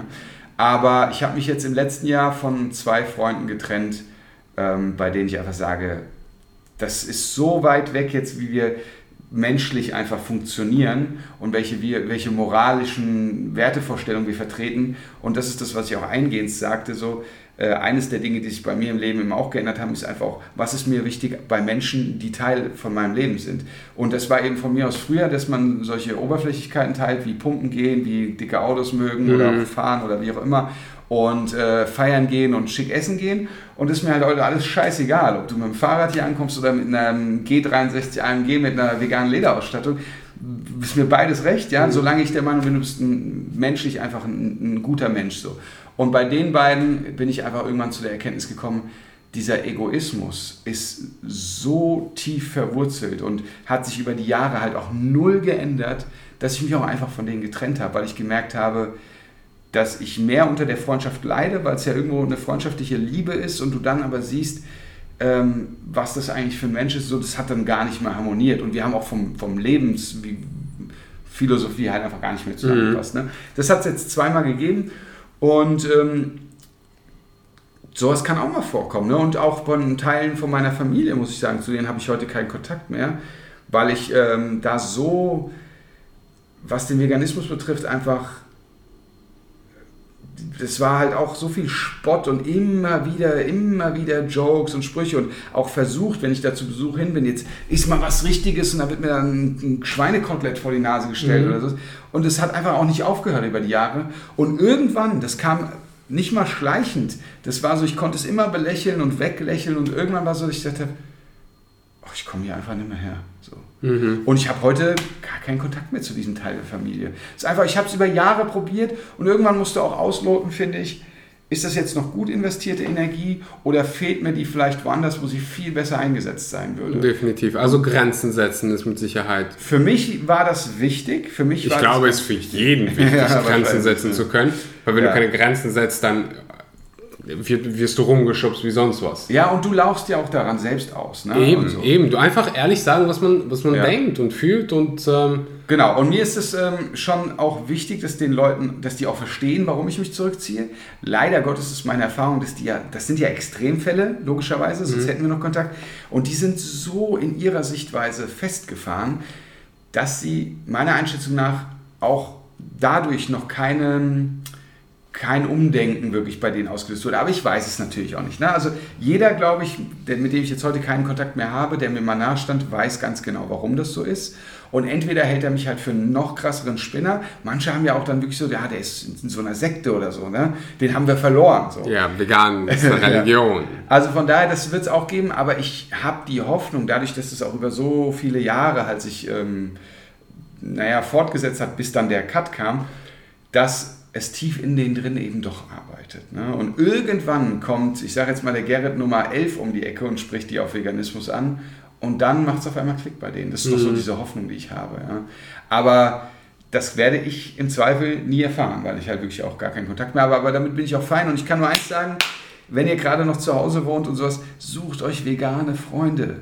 Sucht sie euch. Nehmt Instagram, nehmt, was weiß ich, Facebook. Das ist, so, das ist so interessant, dass du es heute ansprichst, weil ich heute jemanden äh, ein QA gemacht, gemacht habe. Mich, hat- mich hat jemand gefragt, so, die frage ich ja relativ häufig von Frauen, die vegan sind, wo zum Geier sind die ganzen veganen Männer? Weißt du? Hier. Und, und ein Mann hat dann kommentiert, ich weiß nicht, ob all die ganzen Frauen blind sind, aber ich bin hier. ähm, das ist was wahrscheinlich, was für viele so außerhalb der Komfortzone ist, so irgendwie nach Freunden zu suchen. Ja. Weißt du, was ich meine? Ja, ja, klar. So irgendwo hinzugehen, wo du keine Sau kennst. Du kennst das ist halt so unbequem. Also Ja. Selbst für mich wäre es so mm, eher unbequem. Ich weiß, ich muss es machen. Ähm, und danach bin ich stolz drauf, dass ich es gemacht habe. Aber es ist so dieser Schritt nach, nach außen. Wer weiß, wen du da triffst und hast du nicht gesehen. Aber das sind so da deine. Tipps für alle, die, Ja. die vielleicht in der Situation sind, in irgendeinem Dorf leben. Ja, gut, da kann ich mich nicht so reinversetzen, weil ich immer in Großstädten gelebt habe. Ja. Das heißt, ich also weiß ich, dann nicht- ich, in meinem Dorf gibt's so, bin ich wahrscheinlich so einer der fünf Veganer. Ja. So 10.000 Menschen, es gibt vielleicht fünf Veganer. Okay, dann finde die anderen vier. Das ist schon mal. Aber nein, ich kann nur eins sagen. Ähm, äh, bei mir war ja auch irgendwann dieser, dieser Punkt, an dem ich dachte, oh, ich brauche vegane Menschen in meinem Umfeld. Und ich habe damals bei Facebook und Instagram oder sowas, kann jetzt nicht mehr sagen, welches Medium ich da benutzt habe, einfach nach veganen Gruppen gesucht. Und darüber habe ich Anonymous for the Voices entdeckt. Ja? Ähm, und darüber habe ich dann wiederum zum Straßenaktivismus gefunden. Und ich kann dieses nur jedem als Tipp geben. Selbst wenn man irgendwie von mir aus ein bisschen schüchtern oder so ist, auch wenn das bei mir jetzt vielleicht nicht so rüberkommt, aber ich bin auch nicht der Typ, der jetzt gerne wildfremde Menschen anspricht. Ich habe gelernt, es trotzdem zu tun. Aber es ist nichts, was ich gerne tue und ich würde auch nicht sagen, dass es unbedingt mein Naturell ist. Ja? Das heißt, ich bin genauso duckmäuserig, irgendwann zum ersten Mal, es war in Frankfurt tatsächlich, zu so einem Cube gegangen, da standen da 25 Leute, die ich noch nie vorher gesehen habe. Und ich stand da halt auch und habe halt nur so schüchtern Hallo gesagt. Und was ich aber heute sagen kann, nachdem ich das für vielleicht, naja, jetzt viereinhalb Jahre, glaube ich, mache ich diesen Straßenaktivismus oder sogar noch länger, ich weiß es nicht mehr genau.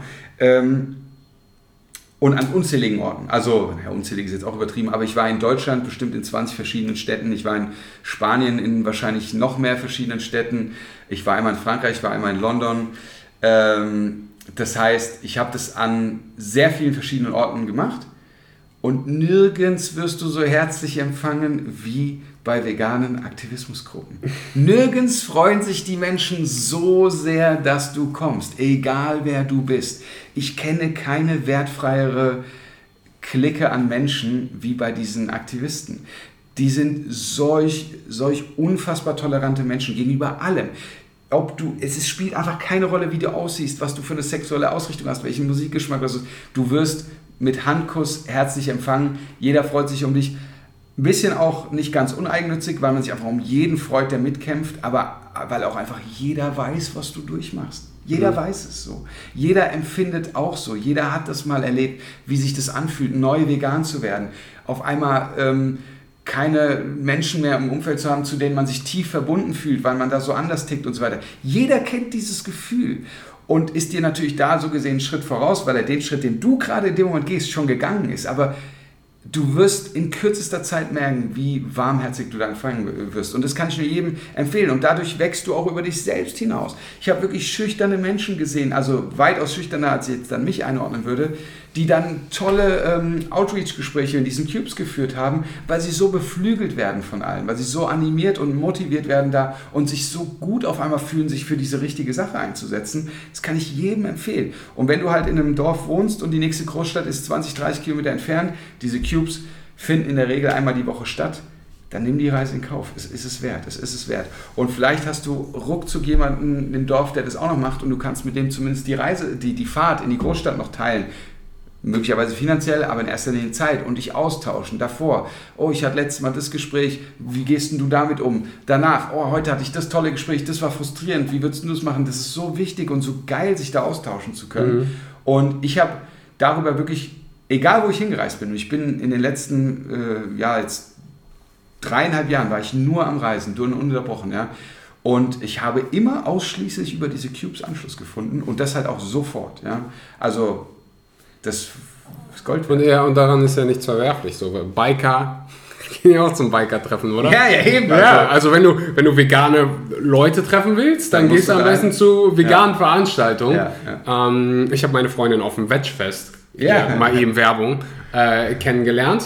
Und da gibt es halt ziemlich viele Veganer. Geh zu solchen Veranstaltungen. Ja, auch wenn es so ein bisschen unbequem ist. Genau, es ist es so wert. Ja. Es ist so wert. Und das finde ich auch ist unfassbar wichtig, weil das macht halt am Ende Mut, ne, weiterzumachen, Mut weiterzukämpfen, weil wir setzen uns ja. einmal einem gewissen Verzicht aus. Ich glaube, das ist für die bereits gewordenen Veganer danach rückblickend das kleinste Problem von allen, dass man am Anfang auf irgendwas verzichten muss. Mhm. Ne? Wir setzen uns enormen Spott aus. Wir setzen uns einer enormen Frustration aus. Also so vielen negativen Einflüssen, aufgrund der Tatsache, dass die Gesellschaft nun mal so aufgebaut ist, wie sie ist, dem kannst du dich auch kaum entziehen, würde ich jetzt mhm. behaupten. Ne? Und das alles abzukönnen, da bist du entweder bist du vom Charakter so gestrickt, dass es an dir abprallt, ja, die gibt es mhm. ja auch, dazu habe ich jetzt so nicht gehört. Und dann ist es umso wichtiger, dass du dir im Gegenzug auch aus diesem Veganismus etwas rausziehst, was dir einfach Kraft gibt. Und es ist für mich, sind es andere Veganer, die sich genauso dafür einsetzen wie ich, mit denen ich auch einfach mal nur dem ich einfach mal abladen kann. So, das ist alles, das nervt mich und das ist alles scheiße und das ist alles so schwierig und so. Das ist dann schlecht, wenn du nur noch das hast. Da muss man mhm. auch aufpassen, dass man nicht in so eine Spirale kommt und nur noch alles schlecht sieht und alles ist schlecht auf dieser Welt und jeder ist schlecht, weil dann kommst du in so eine Spirale, die irgendwann keinen Ausweg mehr hat, glaube mhm. ich. Da habe ich auch leider schon oft beobachtet. Aber manchmal musst du halt auch abladen. Und wenn du jetzt zu einem Nicht-Veganer gehst und dein, dein Leid klagst über diese Themen, der wird es nicht verstehen können. Mhm. Ja? Aber jeder andere Veganer, der wird dir zuhören und sagen, ja, ich verstehe dich und wir schaffen das so mhm. im Idealfall und dann geht es wieder bergauf. Und das ist eines der wichtigsten Themen, finde ich, für jeden Veganer. So. Also, wenn du diesen Ausgleich nicht hast und es nur mit dir alleine ausmachen musst, schwierig. Mhm. Gibt sogar vegane Dating-Apps, habe ich heute herausgefunden. Ja, nur da hast du es dann irgendwie so, dass dein einziges Match, was du nach vier Jahren Benutzung hast, halt dann in Kalifornien sitzt. ich habe es noch nicht ausprobiert, ich kann nichts dazu sagen. Also ich, es gibt auch so diese klassischen ähm, Dating-Apps, wo Leute dann einfach reinschreiben, so direkt vorne vegan, nicht vegan. Äh, oder ja, ja. Äh, nicht, ja. nicht vegan. Also die Leute gibt es auch. Keine Veganer, wo du denkst, Ey, wie krass ist das eigentlich? Ja, ich kann nur sagen, wenn du in Deutschland bist, komm nach Berlin. Ey. Die Veganerdichte ist hier unfassbar hoch. Ja, auch in Hamburg habe ich gehört. Ja, In Hamburg Köln kann Köln ich dir sagen, äh, da war ich beim Cube. Ja. Und äh, auch da, ich bin. War ich ich kam jetzt nicht. Im Cube in Köln? Ja, und ähm, Ja, nice, vielleicht waren wir auf dem selben. vielleicht waren wir irgendwann auf dem selben. ähm, auch da, ich war, kam nicht direkt aus Köln, aber kam zum ersten Mal hin, wurde so herzlich empfangen, ja. habe heute noch Freunde nur von diesem einen Mal, ja. so ich sag mal Brieffreunde, ja. äh, obwohl es auf Instagram ist, aber ja, heute äh, schreiben wir uns noch Nachrichten und so nur von diesem einen Treffen so herzliche Menschen. Ich muss sagen, da waren auch so ein paar dabei, die so ein bisschen zu judgy waren für meinen okay. Geschmack. also so dich schief angeguckt haben, weil du irgendwie Plastik äh, benutzt hast. Ja. Aber das waren 25 Leute und so 23 waren so ultra supportive, ja. mega nett und äh, hast nicht gesehen. Ich fokussiere ja. mich halt lieber auf die genau. 23, die nett waren. So. Ja, ja, ja. Also du hast überall. Überall auf der Welt, egal, egal was, wo du hingehst. Egal äh, welcher Bereich und so. Du wirst nie mit allen 100% auf Augenhöhe ja, sein. Ja. Aber ähm, genau das, was du sagst. Also natürlich habe auch ich immer irgendwie mal einen gehabt, bei dem ich mir dachte, in irgendeine Richtung krasser Freak. Aber nur weil ich das so sehe, habe ich ja jetzt auch nicht recht. Der wird dasselbe vielleicht über mich gedacht haben. Okay, wir harmonieren nicht, müssen wir nicht. Ne? Also wie du sagst, bei 25 Leuten sind in der Regel mehr Menschen dabei in diesen Gruppen, bei denen du sagst, geil, danke, dass ich die kennenlernen durfte, als die anderen, bei denen du denkst, mit denen will ich nie wieder meinen mhm. Tisch teilen oder so. Mhm. Also von daher freut mich, dass du auch diese Erfahrung gemacht hast und genau das ist meine und wie gesagt, bei mir war es halt aufgrund dieser Art, wie ich jetzt die letzten Jahre gelebt habe, an so vielen verschiedenen Orten und zwar überall die gleiche Erfahrung. Und ja, ich kann, äh, würde auch sagen, äh, also für mich ist nach Berlin Köln und sogar auch Düsseldorf so zusammenhängen, würde ich fast sagen, der zweite vegane Hotspot in Deutschland, so würde ich fast sagen. Und äh, Hamburg ist auch ganz weit vorne. Die gibt es mittlerweile fast überall. München, egal wo du in Deutschland. Ja, München kenne ich mich nicht aus. Ja, das kann ich dir sagen. Also ja. in München gibt es eine ordentliche vegane Szene. Also fast geil. in jeder Großstadt. Ja, Frankfurt war immer ein bisschen schwierig. Frankfurt kommt gerade. Okay, ja, Frankfurt, Frankfurt kann, kann, tatsächlich äh, so Frankfurt so eine andere. Äh, andere. Ist irgendwie anders. Aber es kommt auch jetzt. Also es kommt an. Ich meine, der Neil macht nicht umsonst innerhalb von äh, zweieinhalb Jahren irgendwie drei neue mm. vegane Restaurants auf und veganisiert eins komplett. Ne? Also das macht er ja nicht. Aber da gibt es ja auch, wie viele Menschen leben in, in Frankfurt? 700.000. Ah, ich bin mir sicher, dass in, unter den 700.000 ein paar Hunderte oder eher Tausende Veganer dabei sind, mit denen du mit Sicherheit. Äh, unter dem Hashtag vegan Frankfurt irgendwas finden. Oder einfach ja, ja. in ja, veganen Restaurants oder was weiß ich. Ja, genau. Geh in die veganen Restaurants, schließ dich den Cubes an, schließ dich den veganen Gruppen an und du wirst auf jeden Fall fündig. Auf jeden Fall. 100 mhm. Pro. Partnerwahl ist natürlich immer nochmal äh, ein anderes Thema. Da kommen ja noch mehr Faktoren meistens mit rein, als wenn ich einfach nur Leute kennenlernen will. Man muss sich noch irgendwie gefallen, man muss nicht anziehen hat vielleicht eine Altersvorstellung, die passen muss. Also da kommen ja noch ganz, ganz viele andere Faktoren mit rein. Und ähm, da muss ich sagen, da kann ich nur an die Jungs, äh, die vielleicht noch nicht vegan sind, als Motivation sagen, ähm, werdet Veganer. Also so einen Frauenüberschuss, den hast du fast nirgends. Ja? Ich, hab, äh, ich weiß nicht, wie accurate die, diese Zahlen immer sind, aber es war so 80, 20. Ich habe mal probiert zu recherchieren, um wirklich hin. diese, diese Zahl rauszukriegen. Da, die Zahlen sind so aus England und es kommt natürlich aufs Land an, aber ähm, ich kann dir auch so sagen, so aus meiner persönlichen Bubble und der Bubble von ganz vielen anderen Veganern, die meisten Veganer sind Veganerinnen. Ja, absolut, absolut. Also das äh, unterschreibe ich sofort. Weil Männer es noch nicht raffen. Weil Männer einfach... Frauen sind, gesagt, noch Frauen sind, haben dieses, diese, sind empathischere ja, Menschen. würde ich auch sagen. Ähm, evolutionär. Weniger ego bezogen, würde ich auch sagen, weil das, das hat auch viel mit Ego zu tun, dieses Ich bin ein Mann, so, weißt du? Mhm. Ähm, und das haben Frauen jetzt weniger. Und ich würde auch sagen, Frauen haben die Entwicklung schon viel früher begonnen, weil der Vegetarismus war ja so ein Vorläufer, auch wenn ich nicht der Meinung bin, dass der auch nur im Ansatz verständlich ist mit dem heutigen Wissen, was wir haben. Mhm. Aber damals hat er vielleicht noch Sinn gemacht, weil man es mit der Milchindustrie und Eierindustrie halt alles noch nicht so wusste. Mhm. Und auch da, wer war Vegetarier? In erster Linie Frauen, so vor 20, 30 Jahren es waren nicht viele Männer Vegetarier. Und wenn, dann wurdest du genauso bekloppt angeschaut, wie du es heute wirst, wenn du halt Veganer bist. Ne? Die Gladiatoren waren Vegetarier. ja, angeblich die Gladiatoren. Genau. Angeblich so ein paar. Ähm, ja. Aber nicht, weil die sich ausgesucht genau, haben genau. anscheinend, genau. sondern weil die irgendwelche... Nee, aber ähm, deswegen, also äh, dieses, dieses aus empathischen Gründen äh, auf irgendwie tierische Produkte verzichten, in welchem Ausmaß auch immer, ist, glaube ich, generell schon eher immer eine Frauensache gewesen. Generell Empathie vor irgendwas anderes zu stellen, ist, glaube ich, schon eher immer alles sehr verallgemeinert, ein Frauending gewesen. Und ich würde sagen, sowas wie Ignoranz und Egoismus ist auch pauschalisiert gesprochen bei Männern stärker vertreten als bei mhm. Frauen. Und das ändern wir in 2021. Das ändern wir, ja. Das, das ändert sich ja jetzt gerade schon. Ja, ja, so viele Männer, ähm, so viele Männer werden vegan. Ja. Und ähm, und noch könnt ihr die ganzen Frauen mitnehmen. noch habt ihr diesen Vorschuss. Also ich kann nur sagen, ich meine, jetzt bin ich äh, glücklich hier mit Inji in einer Beziehung und alles ist super und das war auch nicht einfach, sie zu finden und sie war ja noch nicht mal Veganerin. Mhm. Ja. Aber ähm, davor habe ich das sehr genossen, als Single Veganer zu sein, mhm. weil, wie gesagt, ich normalerweise hast du immer so ein paar wenige Frauen, um die sich dann eine Menge Männer äh, Ja, normal. Paarungstanz ausführen, sage ich jetzt mal so. Und da ist es dann fast schon umgekehrt. Ja, also ja. das muss man wirklich mal sagen. Also das kann ich nur äh, jedem Mann ans Herz legen. Das Ja, wenn man die Männer halt überzeugen will, dann muss man auch zu eher äh, zu, zu, zu Mitteln greifen, die vielleicht so ein bisschen so. Genau. Und dann ist dir das cool, weil du sagtest, ich sehe ja nicht aus wie der klassische Veganer und so. Ne? Das höre ich ja ganz häufig. Insbesondere in diesen Cubes habe ich das immer gehört. Und das ist halt dann auch immer sehr cool, ähm, wenn du halt dann einfach auch mal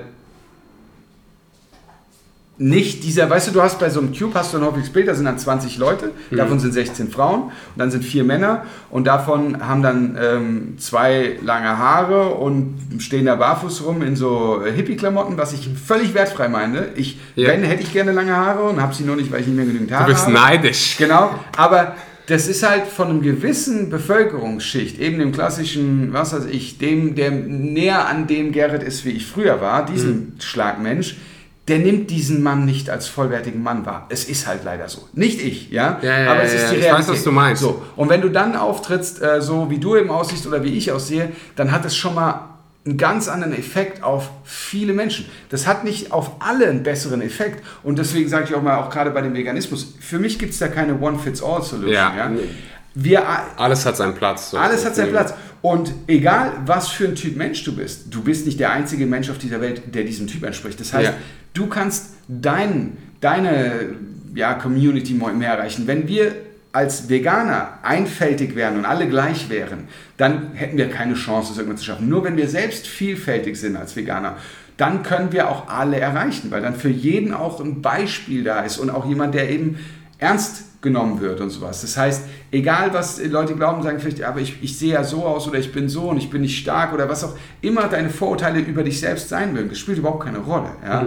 weil die hast nur du vor dir selbst. Es wird immer auch Leute bei diesen Cubes geben, die lieber mit so einer Person sprechen als mit mir. Genauso wie es Menschen geben wird, die lieber mit mir sprechen als mit einer Frau oder wie auch immer. Egal was unsere Kunden, nenne ich es mal in dem Sinne, also die Nicht-Veganer, für Vorlieben haben. Wichtig ist, dass für jeden der richtige Gesprächspartner da ist. Das heißt, jeder, der sich das irgendwie einrichten kann, sollte da auch, finde ich, mitmachen und diese ganze Bewegung da einfach nochmal aktiv mit unterstützen. Es ist zu deinem eigenen Vorteil. Du lernst Leute kennen.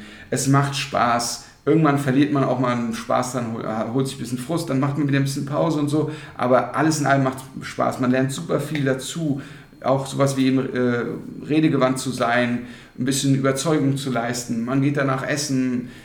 Man gewinnt Freunde fürs Leben. Also ähm, ich habe jetzt gerade einen Freund von mir, der, der wir hatten es kurz vor dem, der in Indonesien Tauchlehrer war, den ich auf Teneriffa kennengelernt habe. Der ist jetzt gerade in meiner Wohnung in Malaga. Ja, das ist einfach ein super enger Freund geworden. Den habe ich kennengelernt bei einem Cube so. Ja, und ähm, ich kann es jedem, ich kann es wirklich nur jedem empfehlen, auf jeden Fall machen. Mhm. Bevor ich zur letzten Frage komme, für alle, die, die Gerrit jetzt mal bildlich sehen wollen, verlinke ich natürlich dein Instagram unten. Und ähm, für alle die, die an einem Cube mal teilnehmen wollen, gibt es wahrscheinlich auch einfache Links oder. Ja, den habe ich jetzt gar nicht mehr im Kopf, aber wenn du bei Google einfach eingibst Anonymous for the Voiceless, ja, Ja. Ähm, so nennt sich ja die Organisation, dann wirst du deren Webseite finden und dann gibst du dein Land ein und dann kannst du auswählen, welche Stadt, dann siehst du, in welchen Städten es angeboten wird, suchst dir die raus, die ähm, da halt zu dir am nächsten ist oder am besten passt und dann findest du deren Terminkalender. Es gibt dann noch Arriva, Animal Rights Watch, also A-R-I-W-A, die machen im Prinzip das Gleiche. Ähm, nur unter einem anderen Deckel und da gibt es immer mehr Organisationen, die ich dir jetzt namentlich auch nicht alle aufzählen kann, aber Google ist dein Freund, also du Google findest ist dein jede, Freund. jede, jede äh, Aktivismusorganisation, die du finden willst. Ja, aber Anonymous for the Voices ist, glaube ich, die größte und die zweitgrößte, mir bekannte in Deutschland zumindest, ist Arriva. Gotcha. Wunderbar. Ich probiere auch äh, Links unten in die Podcast-Beschreibung zu packen, aber ansonsten Google ist äh, Ja, ein ja. sehr, sehr guter Freund in dem Sinne. Die letzte Frage, die ich für dich habe, die stelle ich fast allen meinen ähm, Gästen. Stell dir vor, du kannst ein Gesetz entwerfen und das Gesetz ist für die ganze Welt gültig. Ab morgen.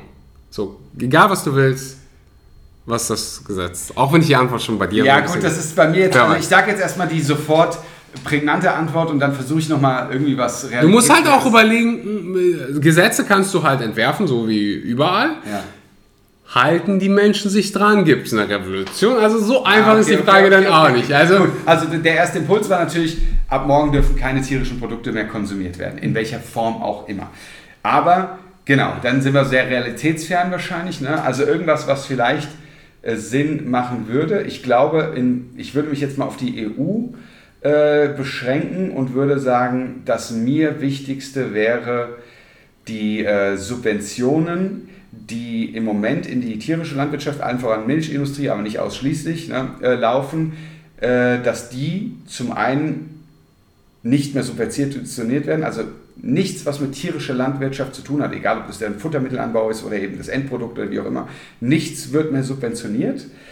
Und dafür aber im Gegenzug werden die frei werdenden Gelder als Subvention für die biologische Landwirtschaft pflanzlicher Lebensmittel verwendet. Das heißt, äh, mein Fokus wäre hier, dass wir dahin kommen, dass das, was heute Demeter und damit oder Bioland so ne, der höchste Biostandard ist, den wir haben, dass das unser Lebensmittelstandard wird. Und weil das natürlich teurer ist als die konventionelle Herstellung von Obst und Gemüse in Südspanien um Almeria rum in diesen Plastikplantagen, das ist klar, dass es teurer ist und dass sich das viele Menschen nicht leisten könnten, ja, müssten diese Produkte, dass wir einfach die Möglichkeit haben, uns gesund und auch CO2-neutral zu ernähren, müssten diese Produkte entsprechend subventioniert werden. Und das, was wir momentan im Moment in die ineffizienteste Art und Weise sich zu ernähren pumpen, nämlich in Milch- und Fleischprodukte, das halt logischerweise komplett streichen. Genauso würde ich auch den Mehrwertsteuersatz dort natürlich entsprechend anheben auf 19 und nur pflanzliche Lebensmittel entsprechend niedriger besteuern. So, und dann hätten wir, glaube ich, so langsam den Turning Point, dass wir sagen können, sich gesund pflanzlich zu ernähren equals günstig zu ernähren. Weißt du, und das wäre so mein Ziel. Und dann würde es, glaube ich, ohne Revolte und sowas automatisch passieren, dass wir halt so viel weniger Fleisch und andere tierische Produkte essen würden, dass das nur noch ein Stein ist, der ins Rollen gebracht wird, weil diese Industrie funktioniert ja nur mit diesen riesen Stückzahlen und diesen Subventionen. Wenn diese Subventionen wegbrechen, dadurch die Stückzahlen sich verringern, ist diese Industrie in sich nicht mehr tragbar, weil diese extrem teuren landwirtschaftlichen Maschinen und Fabriken, muss man ja sagen, die kosten ja zig Millionen. Ja? Die finanzieren sich ja nur über diese exorbitante Masse. Die Marge pro Stück, sage ich jetzt mal, wenn man das so sehen will, von diesen tierischen Lebensmitteln ist unfassbar gering. Ja? Und dieses System würde halt einfach in wenigen Jahren in sich kollabieren. So. Und dann hättest du natürlich immer noch die wenigen Höfe, die halt Kleinsttierhaltung betreiben und dann kostet eben das Kilo Fleisch da 150 Euro und der, der sich leisten kann, gönnt sich noch einmal im Monat, aber dann hätten wir zumindest schon mal das ökologische Thema im Prinzip zu großen Teilen vom Tisch, weil diese Massen halt wegfallen und wir hätten dann den, den Punkt, dass wir, glaube ich, automatisch die, die, äh, die Industrie der veganen Ersatzprodukte nochmal so krass beflügeln würden, weil die Nachfrage sich ja verlagern würde, dass da einfach revolutionäre Produkte entstehen und dass dieses Thema Veganismus so viel mehr Aufmerksamkeit gelangt, dass viele von denen, die gezwungenermaßen sich vegan näher ernähren müssen, mehr und mehr auch verstehen, warum sie das tun sollten. Und dass wir irgendwann eine Umkehrung der Sichtweise der Gesellschaft haben. Heute wirst du ja nicht mehr ganz so, aber in den falschen Orten immer noch schief angeguckt, wenn du sagst, ich lebe mhm. vegan. Und ich glaube, wir hätten dann innerhalb von kürzester Zeit den Punkt, dass du schief angeguckt würdest, wenn du sagst, du, ich kaufe mir ab und zu ein Kilo Fleisch für 150 Euro. Ich denke, was ist das für ein Psycho? Weißt du? Und ich glaube, dann, dann haben wir es geschafft. So. Mhm. Also das wäre jetzt so ähm, das, woran ich arbeiten werde. Wunderbar, wunderschönes Gesetz. Gerrit, vielen Dank für deine Zeit, für dein Sein, für ähm, die Message, die du transportierst und äh, vor allem Dingen danke für das schöne Gespräch. Wenn ihr Gerrit, wie gesagt, sehen wollt, folgen wollt, eine Frage habt, ich weiß nicht, gilt das Angebot immer noch? Das Angebot gilt noch äh, so ziemlich genau eineinhalb Monate. Also haut in die Tasten. haut in die Tasten, schreibt Gerrit, äh, Gerrit auf Instagram an und stellt eure Fragen. Er nimmt sich auf jeden Fall Zeit. Ich freue mich auf das nächste Mal, wenn wir uns sehen. Ich sage einen wunderschönen guten Morgen, guten Mittag oder guten Abend und bis zum nächsten Mal. Vielen Dank zurück. Bis bald. Ciao, ciao.